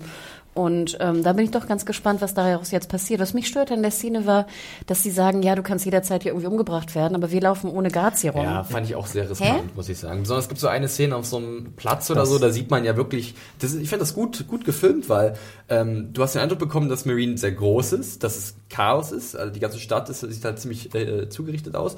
Und dann diese Aufnahmen oder diese Kamerawinkel, die hinter irgendwelchen Balustraden sind, nach dem Gefühl, du wirst beobachtet. Und Ja, man aber sieht sie ja haben- tatsächlich so eine Schulter von einem. Da Ja, du, aber sie, hm, sie sagen genau das, so, oh Mann, wir müssen echt dumm sein, wenn wir hier ohne Guards irgendwie rumlaufen und alles. Und dann, ja, Ja, es ist, aber für mich hat es definitiv in der Ah. Richtung funktioniert, dass ich effektiv darauf vorbereitet wurde, dass Marine wahnsinnig gefährlich ist und äh, natürlich verhalten sie sich dafür etwas zu riskant. Aber es hat die, wir gehen die überhaupt Botschaft nicht für als mich- normale Leute durch, oder? mich Nein. auch wenn es ein bisschen plump war. Ich fand auch Tyrions Valyrisch sehr amüsant, muss ich sagen. Da musste ich halt auch ein bisschen lachen. Also mir hat das schon gut gefallen. Ich, ich fand auch genau wie du sagtest, ich fand, es wurde deutlich, was Marine eigentlich ist. Also, dass es auch einen Alltag gibt in Marine, der scheinbar jetzt brach liegt, wo die, wo die Königin irgendwie weggeflogen ist.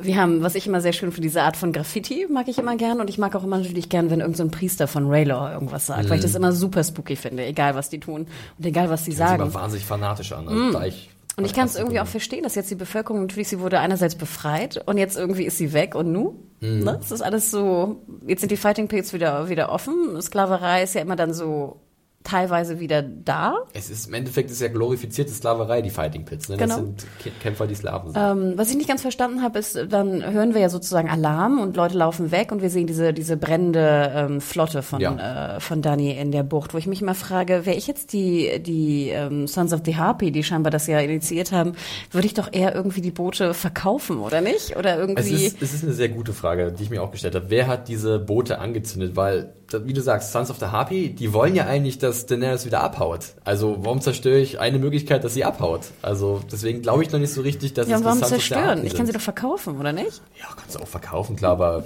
weiß nicht, ob du dann so mal so hunderte Schiffe mal schnell los wirst. Musst Hast- du erstmal einen Abnehmer finden. Hast du eine, hast du eine, Wer will Theorie, 100 Schiffe haben? hast du eine Theorie zu, äh, wer Ich könnte mir vorstellen, dass, also äh, Tyrion sagt ja auch, es ist sowohl die Sons of the Harpy als auch die befreiten Sklaven könnten für Unruhe sorgen. Nee, ich meinte jetzt nicht die, sondern wer der geheime Anführer der Harpy ist. Ich glaube, den haben wir noch nicht kennengelernt. Hm, na, ich weiß nicht. Ich glaube, Wen gibt's denn da noch?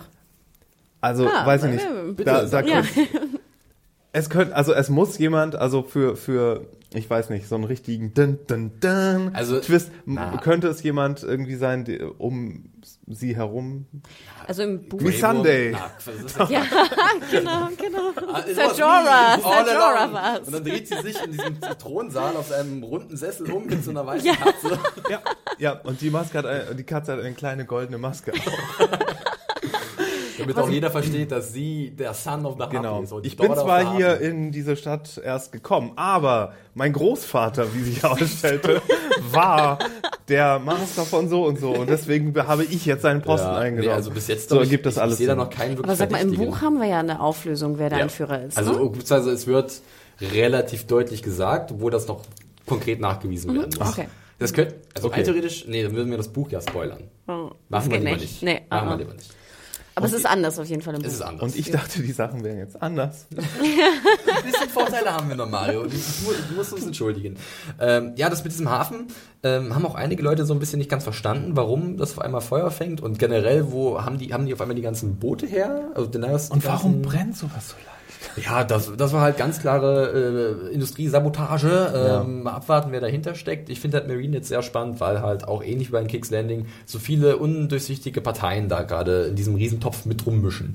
Ähm, du hast halt zum einen die Sons of the Harpy, du hast die befreiten Sklaven, du hast natürlich jetzt auch die Fanatiker wieder, die, das, da reicht ja die Szene. Die reicht uns ja wirklich, um uns vor Augen zu führen, okay, in King's Landing gibt's die Sparrows und hier gibt's halt die, An, äh, also die, die Anhänger von Rolor.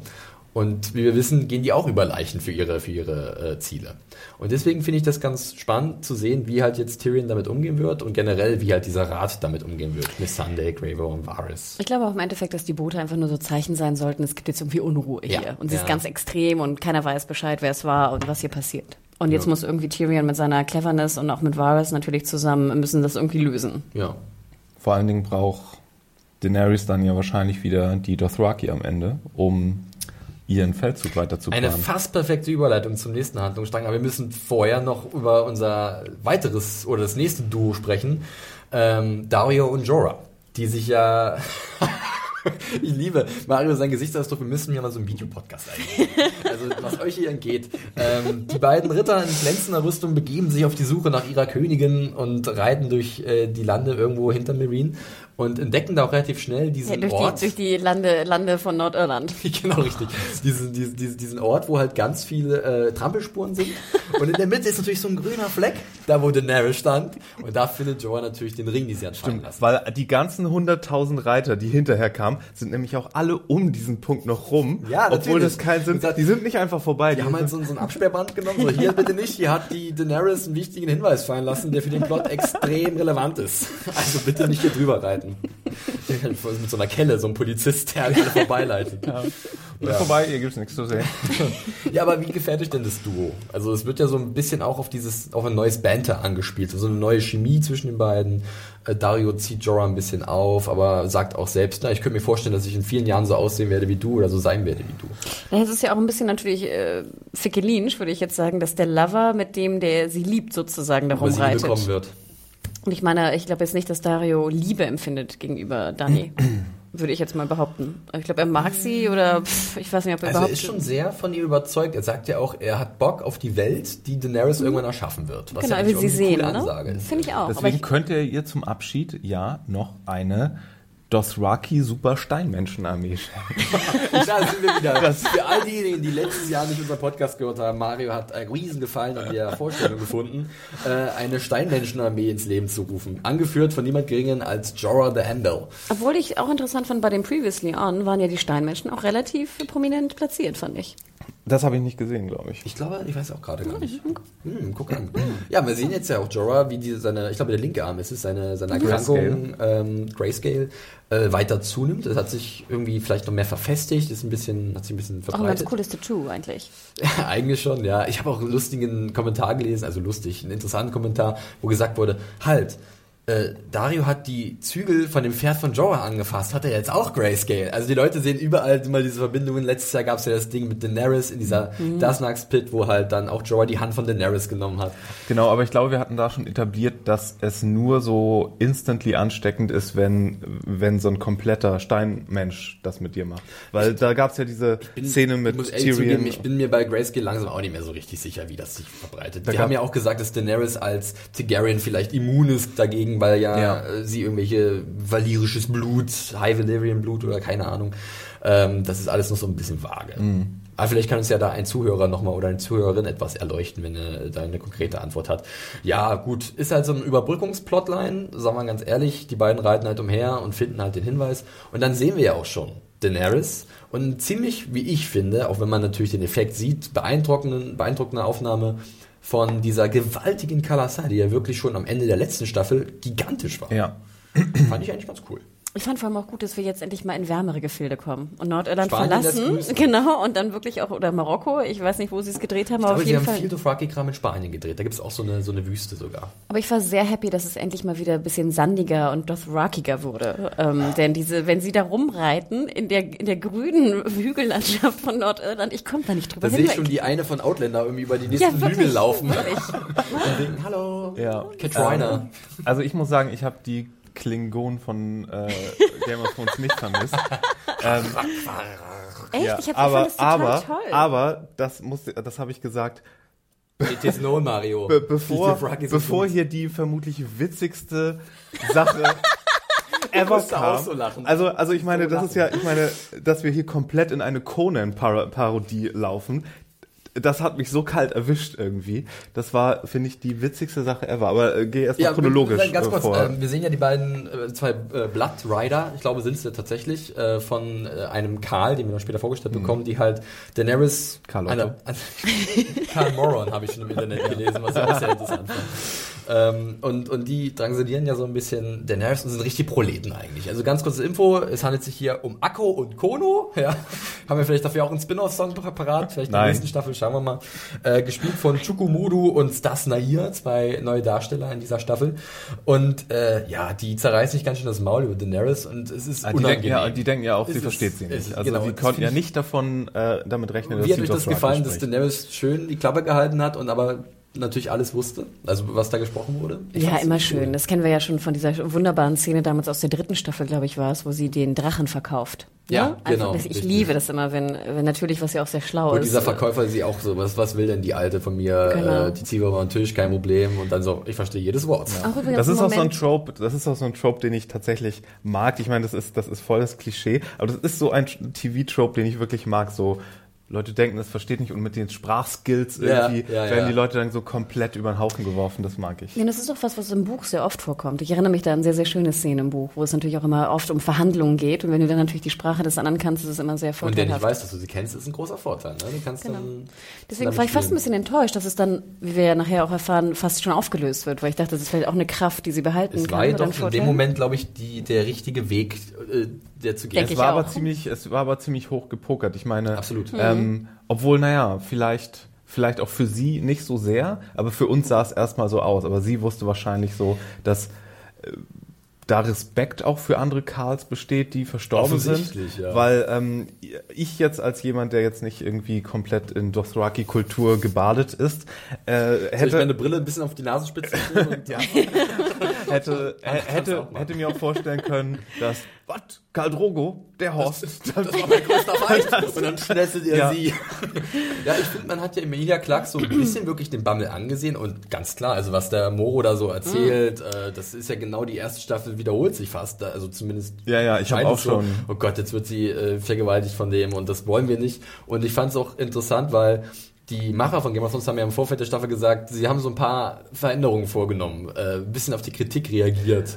Und äh, deswegen habe ich gedacht, naja, sie werden jetzt nicht schon wieder mit so einem Ding anfangen, das können sie nicht machen. Ich dachte auch so, oh, was haben wir wieder was, was sich wiederholt. Mhm. Also wir haben sozusagen Marjorie's Atonement irgendwie, was sich wiederholt. Wir haben äh, Dani wieder in Staffel 1, dass sie irgendwie vergewaltigt wird vom, vom großen Dro Karl. Äh, oh, also ich war dann schon wieder so ein bisschen äh, genervt, aber ich war immer noch gespannt, was jetzt Ich, hab, wirklich ich konnte passiert. ihren Gesichtsausdruck nicht ganz verstehen, als es am Ende heißt, ja, du kommst hier äh, ins Frauenrentenerholhaus da können wir irgendwie und sie so, Menno. Dabei dachte, ich, dabei dachte ich so, meine Güte, das ist ganz schön gut Nein, für nein, nein, nein, nein, nein, nein, nein, nein, da kommen wir noch. sprechen. Äh, erst noch der, einer der lustigsten Momente der. Frauenerholhaus, Frauenwitwenhaus. Witwen, äh, Ähm, aber ganz kurz zu einem der witzigsten Momente Oh der mein Gott. Episode. Oh Gott. Felix, Felix, what, is best in life? sogar, ich fand, da waren sogar zwei Momente. Das ist unter den besten fünf Dingen. es ist definitiv eine Frau zum ersten Mal nackt zu sehen. Es war großartig. Es war, es war auch, gebrüllt. genau. Ja, Also aber was ist, was ist mit Dingens? Kamoro steht dazu da und Top sagt 5, so, einigen wir uns auf Top 5, okay.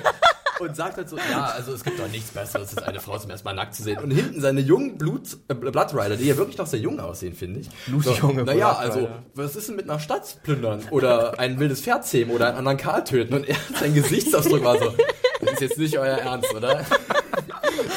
Und er so, okay, einigen wir uns darauf, dass unter den besten fünf Dingen ist, die es gibt. Ja. Und das fand ich wirklich sehr witzig. Es, es war auch so offensichtlich. Äh, Es hat äh, ihn auch so ein bisschen die Be Bedrohung ja, auf jeden Fall, auf jeden Fall. Viele finden das wahrscheinlich gut, aber ich meine, ihr kennt die Sache aus Conan der Barbar, oder? Ich überlege gerade. Wo, das war, ich glaube, das war also sehr offensichtlich eine, eine, eine Anspielung daran. Das ist diese super ernste Szene. Arnold Schwarzenegger sitzt auf seinem Thron und irgendwie um ihn herum auch seine, seine Sachen und er sitzt da mit seinem Schwert und seinen Muskeln und mit seinem Öl.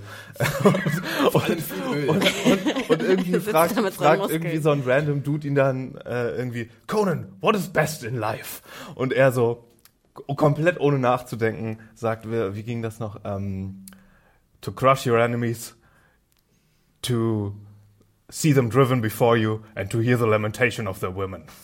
Und das war so eins, zwei, drei, fertig, keine Diskussion. Das sind die drei Sachen, die best in life sind. Conan hat's gesagt. Und das war so schön. Okay, ja, da Aber- kann man, vielleicht war da wirklich eine versteckte Referenz. Aber ich muss gestehen, ich habe auch bei der nächsten Szene nämlich auch mich ziemlich bepisst vor Lachen. Und zwar, wo dann Dani nämlich ihre ganze Titel ja. aufzählt. Das war super. Ja. Queen, Queen of Dragons und Khaleesi auf Hase nicht gesehen. Und Dann habe ich so mal äh, bei den Jugendspielen für Olympia war ich Zweiter beim Stabhochsprung. Also das ganze Programm. Gott, ich dachte auch so, Gott, wie lange haben wir das nicht mehr gehört? Und dann echt so diese Pause und dann so, Wow, das, Das ist. Nothing. Das ist wirklich so eine Bewerbung von einem 35-Jährigen, der noch so Schulpraktika mit auf seine. Genau, richtig. Ja, aber äh, dann kommt ja der, der ultimative Mic-Drop, wenn man das schon fast so nennen kann. Und dann gibt's diese, dieser Satz, ja, ich bin die äh, Witwe von Karl Drogo. Und da entgleist es ja Karl Moro so ein bisschen. Ugh, von dem habe ich mal gehört. ja, äh, der, der ist ja ein großer Name. Und von da an ist sie ja so sicher eigentlich. Und sie will eigentlich gleich so handeln, okay, bringt mich zurück nach Marine, ihr kriegt Pferde dafür, alles Guti. Und er so, naja, nee, in unserer Kultur läuft das ein bisschen anders ab. Äh, die Witwen der Karls, die kommen an eine heilige Stätte. Und die trägt den Namen Vas Dofrak. Und die kennst du schon? Oder? Wir haben die schon, auch in der Büchern. Serie kennen wir sie aber auch. Also ich weiß, dass es schon mal erwähnt wurde, ich glaube damals, als Caldrogo dann gestorben ist, war auch die Ähm, Diskussion. Und ich glaube, in der ersten Staffel sind sie tatsächlich auch nach Was Dofrak gereist. Ja, Und das, ist kam ein statischer Ort. Also Das ist genau, das, ist ein fester ähm, Ort, ähm, wo halt ja ähm, die ganzen Witwen der Karls äh, leben und die nennen sich äh, oder gibt es so einen Rat, der über diesen Ort äh, herrscht, äh, der aus Witwen besteht und die nennen sich Dosh Kalin. Und die müssen halt ihr gesamtes restliches Leben nach dem Tod ihres Gatten in diesem Ort verbringen. Das erinnerte mich damals schon so ein bisschen natürlich auch an, ich weiß nicht, es ist Klingt ein, jetzt per se erstmal nicht. an verschiedene Aber Bräuche nicht, ja wenn auch. du die Pläne hast wie Daenerys, aber bitte. Aber das ist ja auch ein bisschen so eine Anlehnung, so habe ich es zumindest damals auch verstanden oder auch in den Büchern an. Es gibt ja auch äh, andere Kulturen, auch auf der Welt, in der wir uns befinden, wo dann auch Witwen mitverbrannt werden mit den, Ja, mit den Ehemännern oder auch, äh, also ich setze mal da, es ist eine Anlehnung äh, an. Und wir haben es, wie gesagt, in der ersten oder zweiten Staffel auch schon mitbekommen, dass sie eigentlich dahin müsste. Ne, das war schon mal debattiert worden. Und äh, ich musste auch sehr lachen. Wir haben ja nicht nur die beiden Blood Rider, sondern auch die zwei Frauen von, Hatte Head auf. ähm, her. die immer so ein bisschen wie so, ja, wie so ein auch Comic Relief, so Kommentare abgaben. Ne? Und äh, da fand ich aber auch ganz, äh, ganz interessant, als die dann beide sagten so, oh ja, ne, geil, haben schickt sie mal, genau, schickt sie mal It da is- in dieses, in das Frauenwitwenhaus da. Und dann dachte ich so, oh shit, okay, das wird wohl Und äh, kein Spaß ja werden. nicht, die will ja irgendwann nach Westeros. Die Ja, will ja aber es ist doch viel besser, wenn du an einem festen Ort bist, wo du gerettet werden kannst, wo dir potenziell erstmal nichts passiert. Das ist Äh, für den Moment ist es erstmal das Beste, was hier passieren konnte. Ja, Bevor und- sie halt vergewaltigt wird, umgebracht Hm. wird oder so. Und, und, und äh, deswegen kannst du deinen Schmollmund der mal schön einstecken erstmal. Aber ich muss auch gestehen, als Anfang dachte ich so, oh shit, wie ist es da eigentlich? Und dann dachte ich wieder so, ich bin eigentlich ziemlich gespannt, wie es da ist. Weil ich kann mir richtig vorstellen, dass es jetzt irgendwie so ein totales Bitchhaus ist, wo irgendwie Khaleesi sich irgendwie durchsetzen muss äh, unter diesen ganzen Frauen und Witwen. Das, das Rocky is the new black. Ja, genau, äh, Desperate Dothraki oder sowas. Äh, Housewives Dothraki auf Kalasar oder auf Dosh Kalin, auf was Dothrak, was auch immer. Was Dothrak. Wenn vorher nicht Drogo vorbeikommt und sie mal rettet, wenn er fertig geschlafen wir, hat. Sehen wir ja nix, aber äh, der dürfte ja immer noch da unterwegs sein. Hat sich ja. Ach so. Drogon. Ach so, ich dachte jetzt. Äh, Drogon, sorry. Ja, Drogon. Ich dachte jetzt an, Benannt an den, ich dachte jetzt an den Karl. Habe ich was nicht mitbekommen? Nein, nein, das ist der ist fort. Ah, genau. Karl Drogo ist Ich fand auch interessant, dass sie sie als Hexe betiteln wegen den weißen Haaren und den, was sagt, blauen, Blaue Augen. blaue Augen und so. Ähm, vielleicht wird sie deswegen auch ein bisschen anders angefasst dann da, weil sie skeptisch sind. Naja, schauen wir mal. Ähm, dann springen wir schon zum vorletzten Ding. Es geht auch relativ fix. Das ist Bravos. Ähm, da sehen wir Arya und in einer neuen Rolle und zwar als blinde Bettlerin in den Straßen der Handelsmetropole. Ja, die hat ihre Strafe bekommen dafür, dass sie in der letzten Staffel ähm, ein Gesicht ausgeliehen hat, ohne Genehmigung. Äh, hat ja Maren Trant äh, das dann falsche erledigt. Leben genommen hat. Richtig, das falsche Leben. Und ich finde es eigentlich ganz cool. Ähm, ich habe das in meiner Review gar nicht so richtig geschrieben. Ist mir beim zweiten Mal sehen der Folge aufgefallen. Ist schon, wie halt um, um sie herum die ganzen Stimmen zu hören sind. Und es ist ja auch so ein bisschen ihre Aufgabe, darauf zu achten, vielleicht mit, zu lernen, mit den Ohren zu sehen. Und man hört so, have you heard what happened to the Kingsguard? Also man merkt so, in der Stadt ist Leben und äh, es gibt bestimmte Themen, die die Leute besch- beschäftigen. Und das fand ich eigentlich ziemlich cool. Wie ging es euch, als ihr Arya gesehen habt und äh, diese Einführung?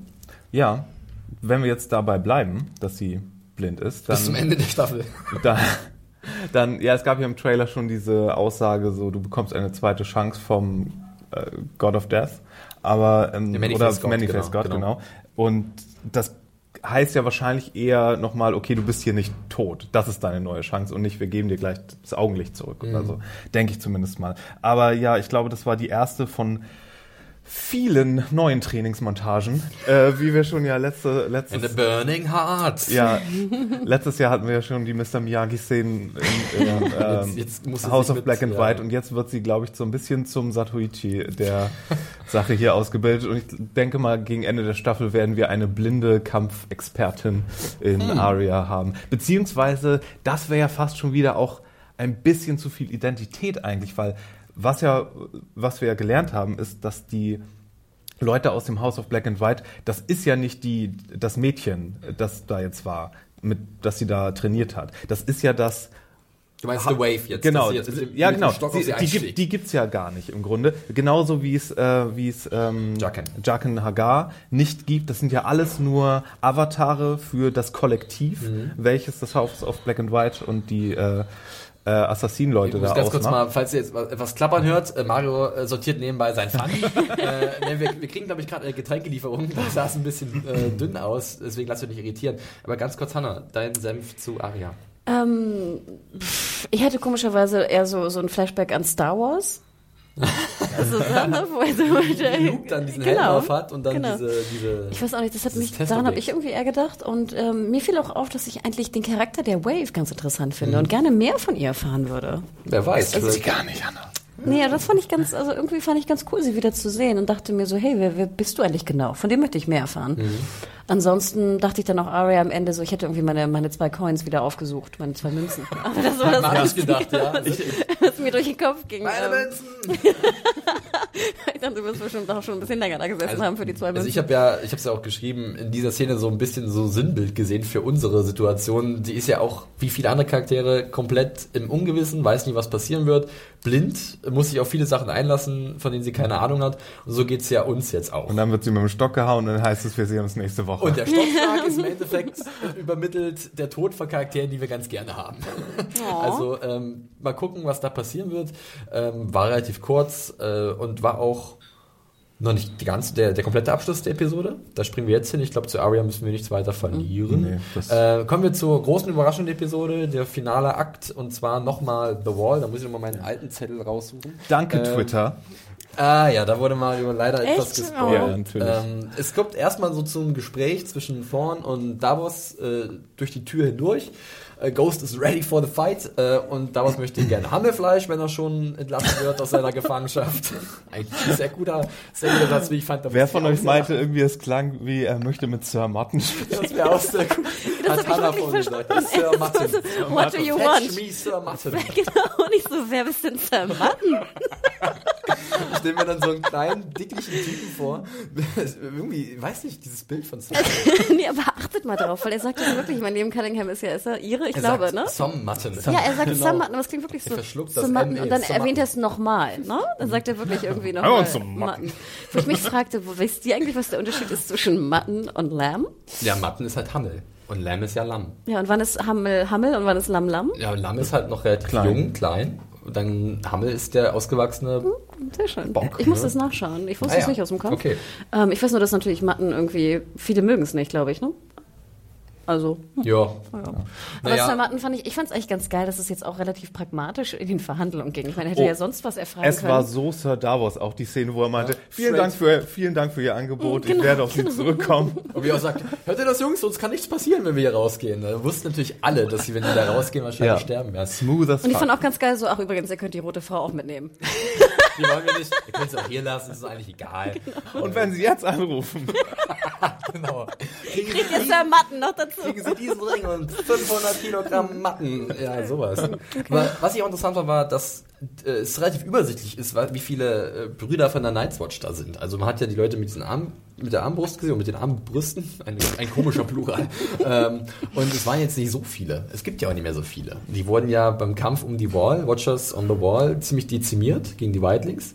Und äh, die sind ja hemmungslos unterbemannt. Und äh, von daher kann ich mir schon vorstellen, dass man diese Überzahl, die jetzt noch da ist, durchaus überwinden kann. Ja, so ganz verstehe ich Thor noch nicht, weil ich immer denke, du bist jetzt ja zwischen zwei Parteien. Also aus dem Norden kommen die, die ganzen White Walker, Ja, da- daran glauben die ja. Zombies, Daran glauben die whatever. dummerweise auch noch nicht. Aber es werden ja auch ein paar in Hardhome von denen gewesen sein, oder? Nicht alle sind ja Eigentlich schon. so, also die werden ja auch berichtet haben, was da passiert ist. Und auf der anderen Seite, auf dem Gift, sind die ganzen Wildlings. Also ganz ehrlich, ich meine, ihr seid irgendwie muss 300 Hansels da auf Der der, auf der sich scheiß Burg. arrangieren, ja, absolut.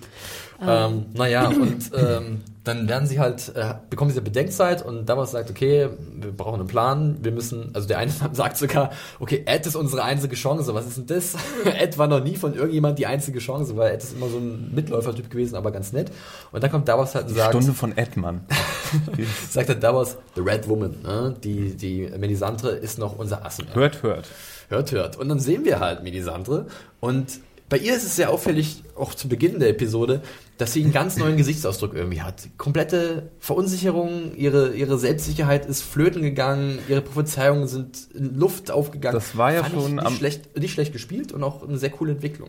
Das war am Ende der letzten Staffel ja schon, wo sie da reingeritten kommt zu Castle Black und mit ihrem Gesichtsausdruck, das ist auch immer noch einer meiner Lieblinge irgendwie, so, Mutti braucht einen Drink. Ich, sie, sie sagt nicht mal was, sie geht einfach so an denen vorbei und sagt so. Wo ist die Bar?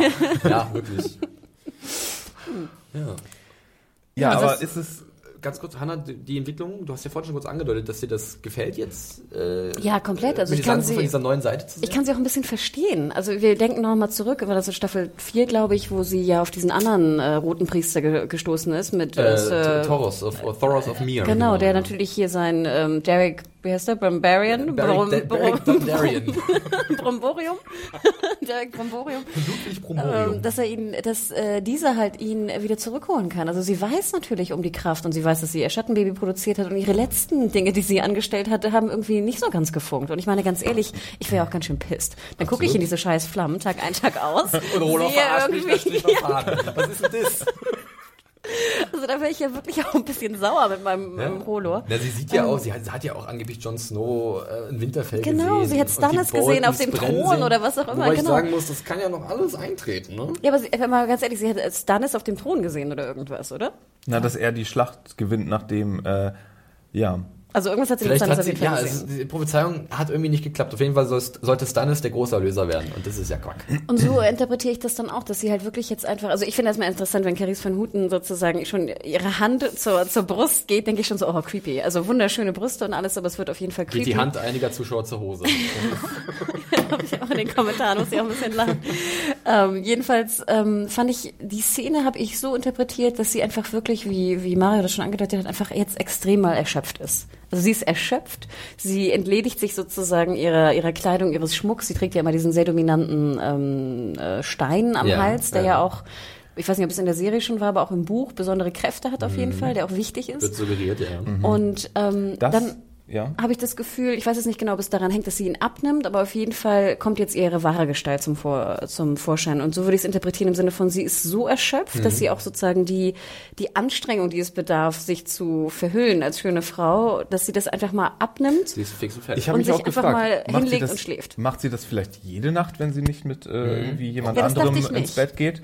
Äh, ist das jetzt die, die äh, Erschöpfung? Ist das ein permanenter Zustand, dass sie jetzt, okay, jetzt ist der, sie ist schon immer eine alte Frau gewesen und jetzt ist dieser Zustand äh, für immer äh, aufgelöst, dieser Zauber? Oder ist es wirklich halt komplett an dieses Amulett gebunden und jedes Mal, wenn sie das abnimmt, weil sie hat es ja abgenommen und im nächsten Shot sehen wir, äh, ist, es, ist es einfach so ein Zauberstein. Ich würde gerne beim Amulett kurz reingrätschen. will den Zauberstein.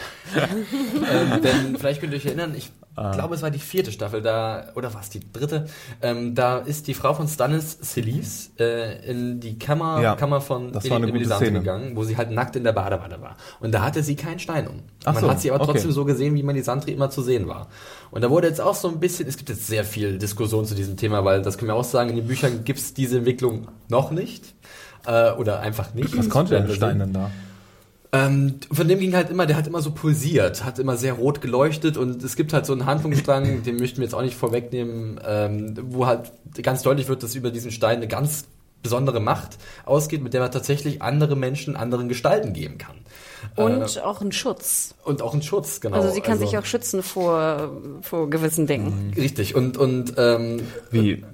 Moment, sie kann Leute, also Illusionen damit erschaffen. Nur. man könnte sagen, sie kann äh, gewisse Illusionen erschaffen, die aber wirklich fleischlich sind. Okay. Ähm, aber das, das würde jetzt zu weit gehen. Lassen wir es einfach. Sagen wir mal, der Stein ist halt wirklich Mächtig. Magic Shit. ähm, und es gibt ja so Diskussionen zu dem Ding und ich habe auch so viele interessante Sachen gelesen, dass gesagt wurde, jetzt Melisandre ist eigentlich unsterblich. Äh, Es wurde auch jetzt angeblich gesagt, beziehungsweise es wurde geschrieben, dass Melisandre, äh, Melisandre ich schon, Carice van Houten, van Houten, van Houten, äh, Minas van Houten, ich glaube, es ist van Houten, Carice van Houten ähm, in einem Interview gesagt hat, dass sie tatsächlich entweder 100 oder 400 Jahre alt ist in Wirklichkeit und sie wusste, dass dieser Twist irgendwann kommt. Äh, Das war von den Serienmachern so geplant. Äh, Und jetzt kommen wir natürlich ein bisschen rätseln. Ja, was ist das für eine Form? Äh, Ist, ist, ist sie wirklich schon seit Ewigkeiten dabei und hat viele Sachen gesehen und merkt jetzt zum allerersten Mal in ihrem Dasein, ich bin nicht mehr mächtig, ich habe ich hab, äh, ich, ich hab gerade ein richtiges Tief, was man ihr ansieht in diesem, diesem, diesem Shot. Ich hatte irgendwie das Gefühl, dass ich mich erinnere, dass irgendwie entweder in der Serie oder in den Büchern schon mal erwähnt wird, dass Melisandre älter ist. In den Büchern tatsächlich gibt es da Stellen, wo gesagt wird, sie hat äh, sehr viel gesehen und sie hat aber auch ihren Preis für ihre Macht bezahlt. Das sind so Sätze aus den Büchern, die so ein bisschen suggerieren, dass da eventuell mehr ist, zu, also dass da mehr gibt zu ihrer Figur, was sich einem noch nicht auf den ersten Blick erschließt. Vielleicht ist das auch, liegt das auch so ein bisschen an anderen oder vielleicht kosmischen zu ähm, Umständen, welche Gottheiten gerade mit der meisten Macht und welche Avatare ausgesprochen sind. Also wenn, okay. wenn zum Beispiel, wenn jetzt der, keine Ahnung, der, der, der, der Norden sich erstarkt und, und es auf einmal erstarkt. ganz viele hm. haha, White Walker gibt und ähm, es kalt wird und sowas und der Winter im Kommen ist, dann was ist, dann dann ist dann genau, Bäume. dann dann sind die dann sind die ganzen alten Götter und die ganzen kleinen Dudes da oben mit ihren Feuerbällen oder die Children of the Forest, mein Name. Genau, die meine ich. Die kleinen Dudes mit den Feuerbällen. Und, und die sind dann im Kommen und haben die, die meiste, die Old Gods, die, genau, und haben die meiste Macht. Und wenn der Komet da ist und wenn der, der, der, wenn, wenn es viele Drachen gibt und wenn so, dann, dann ist der Gott des Feuers vielleicht ein bisschen bevorteilt und auch die, und auch die Avatare auf Erden des Gottes haben dann bessere Sehkraft und so. Aber würde das dann bedeuten, im Umkehrschluss, dass jetzt sozusagen durch den Verlust der Schlacht äh, hat Melisandre sozusagen muss einmal kurz alte Frau sein, weil sie das nicht mehr hochhalten kann? Oder? Nee, Nee, das ist, glaube ich, eher so eine psychosomatische Sache vielleicht, in Verbindung mit dem. Ich würde es, wie gesagt, ich würde immer noch sagen, das ist jetzt kein Zustand, der bleibt. Ich würde es einfach mehr so nee, als das ich auch nicht. Abschminken ja. von Melisandre ich ähm, ja, bezeichnen. Dass wir halt, das habe ich auch gelesen, dass halt Melisandre Ewigkeiten auch so ein Sexobjekt war in Game of Thrones.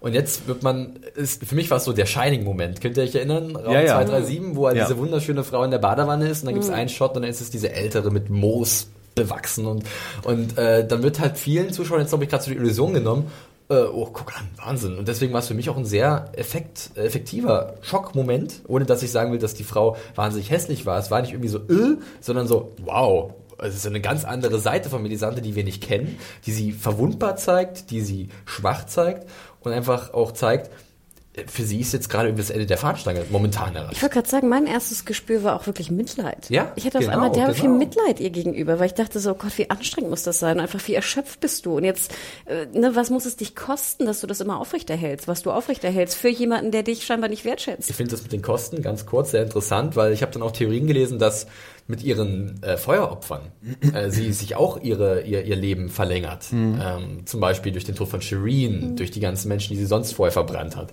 Äh, ist natürlich auch eine Möglichkeit. Ne? Ja, aber was ist dann was ist ihr, was ist ihr Endgame? Was ist ich glaube, sie hat gerade gar kein richtiges Oder, Endgame. oder ist, ist, ist, ist alles, was sie macht, wirklich im, ja, können alle die Priester so ein Zeug machen, die dem roten Gott folgen, oder nimmt sie den roten, äh, den Feuergott nur als Vorwand und ist in Wirklichkeit irgendeine alte äh, rote Hexe, die äh, ich finde es sehr spannend und ich kann eigene keine Antwort Motive hat. Ich glaube, Hanna auch nicht. Ähm, Verrat's mir jetzt! Wir wissen es leider nicht. Ähm, sicher ist nur, dass äh, sie eventuell oder mit großer Wahrscheinlichkeit eine Rolle spielen wird, wenn es um den Kampf um Jon, Jon Snows Leiche geht. Ähm, ähm ja, mal gucken. Ja vielleicht findet sie darin ja, ja, vielleicht findet sie darin ja so eine neue Bestimmung, genau wie Davos und sieht dann in John möglicherweise den Erlöser, den Retter, den sie in Stannis gesehen hat. Ja, oder sie entdeckt dadurch halt auch die, die Fähigkeiten, die sie vielleicht dann, die jeder Priester mhm. vielleicht besitzt, nämlich die Erweckung wirklich der Toten. Wie, König. Das ist bis jetzt, glaube ich, die größte, also wir gehen alle davon aus, ja. dass John irgendwie zurückkehrt und ähm, ich glaube jetzt nicht an irgendeine Fee mit drei Wünschen, sondern am wahrscheinlichsten sehe ich da schon Melisandre. Oh, eine andere interessante Sache. Kommen jetzt deine Dudes mit den Feuerbällen wieder? Oder? Nee, nee, wa, nee was die ganz anderes. Nee, nee, was ganz anderes. Ähm, wenn wir mal in die Geschichte von Westeros zurückgehen, ne? Ja. Und wenn wir sagen, schon gehört haben, dass Melisandre 400 Jahre alt ist, oh, jetzt kommt's. könnte sie irgendeine historische Figur sein, von der wir schon gehört haben, die irgendwie unsterblich geworden ist? Könnte sie irgendeine von den ursprünglichen ich, könnte das, ich könnte das aus, den, aus den Büchern, will ich aber nicht. Okay, dann lass uns. Aber, weil ich, ich könnte mir vorstellen, dass sie tatsächlich diese Verbindung noch machen ja. könnten. Also nicht, dass es direkt bei Melisandre um einen Charakter geht, den wir schon alle kennen, aber dass mehr zu ihrem Hintergrund noch erzählt wird in dieser Staffel. Mal abwarten. Ich das wollen wir doch hoffen. Ich glaube, wir sind durch. Wir haben ordentlich überzogen. Es ist die erste Episode äh, unseres Podcasts. Wie immer müssen wir aber noch ein, also unseres Podcasts zur sechsten Staffel von Game of Thrones. Wie immer müssen wir aber noch das Fazit dran klatschen. Äh, ich kann gerne den Auftakt machen und dann könnt ihr noch gerne sagen, was euch gefallen und nicht gefallen hat. Mir gefiel der Auftakt äh, gut. Ich habe vier Sterne, glaube ich, gegeben. Ja, vier Sterne bei der Review. Ähm, mir gefiel vor allem ähm, dieser, diese Querverbindung, dass wir alle so ein bisschen im Unklaren sind, was passieren wird. Es gab auch generell so interessante thematische äh, Parallelen, äh, dass irgendwie die Frauen in dieser Welt jetzt aufhört wieder sind. Du siehst jetzt die Sand Snakes übernehmen jetzt, oder Ilaria übernimmt jetzt die Macht in Dorn, Sansa und Brienne sind äh, wieder dabei zu wachsen. Auf der anderen Seite hast du natürlich mit Daenerys und Arya welche, die gerade ein bisschen am Boden sind. Ähm, ich fand das eigentlich ganz interessant mit zu beobachten. Ich fand die schauspielerischen Leistungen von Emilia Clarke, von Lina Headey, von äh, auch äh, Gwendolyn Christie ziemlich gut. Äh, Gerade allein und auch Carice van Houten, was sie mit ihren Augen und ihrem Gesicht gemacht hat, war ziemlich stark. Ja, die Augen. ähm, up here, dude. Genau, up here, up here. ähm, ich fand die, die Enthüllung mit Melisandre sehr gut. Dorn hat mir nicht so gut gefallen, fand ich alles ein bisschen eigenartig. Äh, ich mochte auch sehr diesen Moment zwischen Sansa und äh, Brienne. Und generell hat diese Episode für mich so richtig Vorfreude ausgelöst, muss ich sagen, weil ich glaube, die Staffel könnte echt groß werden. Äh, es war natürlich viel, hier ist gerade das passiert und das ist die aktuelle Situation da. Aber damit bin ich vollkommen einverstanden, weil wir müssen ja auch erstmal wieder reinkommen. Es sind noch nicht alle Handlungsstränge erwähnt worden. Brun fehlt noch, Simon Gilly fehlen noch und womöglich auch die Fischköpfe fehlen noch. Ähm, aber das glaube ich, das kommt jetzt noch und deswegen bin ich heiß auf die nächste Folge. Bitte. Äh, ja, ich bin auch erstaunt, wie schnell ich wieder drin bin. Ich glaube, in der letzten Staffel hat es irgendwie vier Folgen gedauert, bis ich äh, so gespannt war, wieder wie jetzt. Nee, ich fand, es war ein sehr guter Auftakt, auch insgesamt. Äh, definitiv äh, besser als äh, letzte Staffel und äh, besonders gut gefallen hat mir, dass ich es ziemlich spannend finde, was in Dorn abgegangen ist. Ich fand, das war, ich war, das, das war ein Move, der, der hatte Cojones. Allein die Hinführung hat mich so gestört. Äh, glaub, nee, die Umsetzung, die Umsetzung, ja, auch gemischte Gefühle, aber, aber so als, wie es, also, dass es gemacht wurde, fand, fand ich schon ziemlich ballsy. Ähm, ansonsten, ja, eigentlich ziemlich viele spannende Sachen. Ich freue mich ja immer, wenn magisches Zeug irgendwie passiert. Und ich Hat finde, man gar nicht gemerkt. Und ich finde, dass und ich finde, dass Melisandre hierdurch jetzt nur noch interessanter geworden ist. Ich will jetzt wissen, wer sie ist. Ich will wissen, was sie noch alles kann ähm, und was es damit alles auf sich hat. Ähm, Aria habe ich so ein bisschen Angst, dass wir jetzt die nächsten fünf Folgen irgendwie immer noch so eine Trainingsmontage bekommen, wie sie da rumgehauen wird. Ähm, sie ist halt sehr losgelöst von und, allen anderen. Und dann ist sie auf einmal die blinde Super Ninja Frau. Naja, warten wir mal.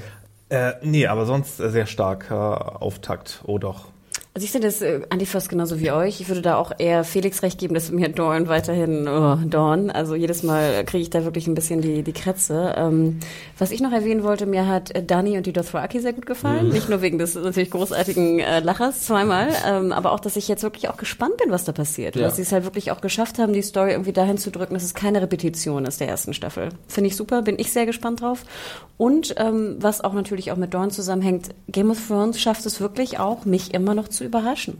Und das finde ich erstaunlich und das freue ich mich auch drauf. Überraschen im Sinne von, was äh, Dorn angeht mit dem Todesfall, aber auch was am Ende mit Melisandre ab ist. Und es ist wirklich so dieser Moment, was ich liebe auch an Serien, einfach, dass du da sitzt und denkst, so, what the fuck geht ja. jetzt hier ab? Das und das finde find ich ist eigentlich das Schönste und da freue ich mich auch komischerweise bei Game of Thrones, dass es wirklich wöchentlich ist, dass man warten muss, dass man die Zeit hat zu diskutieren. Wenn ich jetzt nämlich die Vorstellung hätte, jetzt würde ich alle zehn Folgen wegbingen, irgendwie denke ich so, nee, ich finde es viel schöner mit euch hier. Ich möchte dieses Fass nicht aufmachen. Ich bin ja auch ein großer Vertreter der einzelnen Episode und äh, dieses, dieser Zeit, des Zeitgebens, äh, Episoden Raum zur Entfaltung zu geben. Ähm, das ist sicherlich mal Thema für, was, für, für einen anderen Podcast oder für irgendeinen Artikel. Äh, wir sind durch. Ähm, Nochmal der kurze Hinweis, ihr könnt Game of Thrones komplett bis zur, von der ersten bis zur fünften Staffel und jetzt auch die neuen Folgen äh, immer montags äh, über Sky Online schauen. Sportbillig. Ein Zehner im Monat und ihr seid mit einem Abo dabei, könnt es auch dann problemlos wieder kündigen und dann seid ihr immer montags auf dem aktuellen Stand und könnt euch die Folgen angucken und dann natürlich bei unserem Podcast reinhören, der heute mal ausnahmsweise, sage ich mal, etwas länger geworden ist. Das müssen wir wieder ein bisschen äh, äh, kondensieren. Ist das das richtige Wort? Zusammen komprimieren. Ähm, Aggregieren.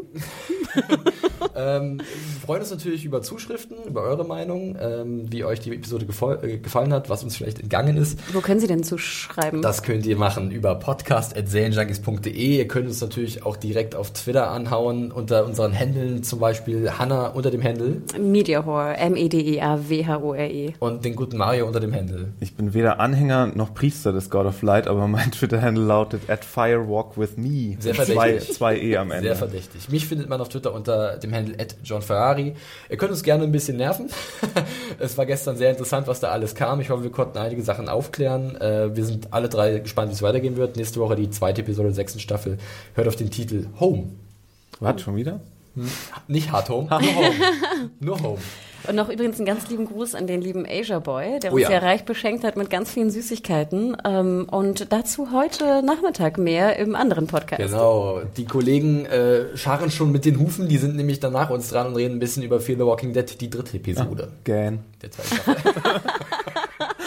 Podcast-Bashing hier. Oh Gott, oh Gott, ich möchte hier nicht irgendwie, dass sich hier so ein Kampf um, um die Podcast-Vorherrschaft entspinnt. Das wäre ja zu Game of Thrones-esque, möchte ich meinen. Team GOT. Hashtag represent. Alles klar. Äh, danke fürs Zuhören. Wir verabschieden uns und hören uns nächste Woche wieder. Macht's gut. Adios. Ciao. Tschüss.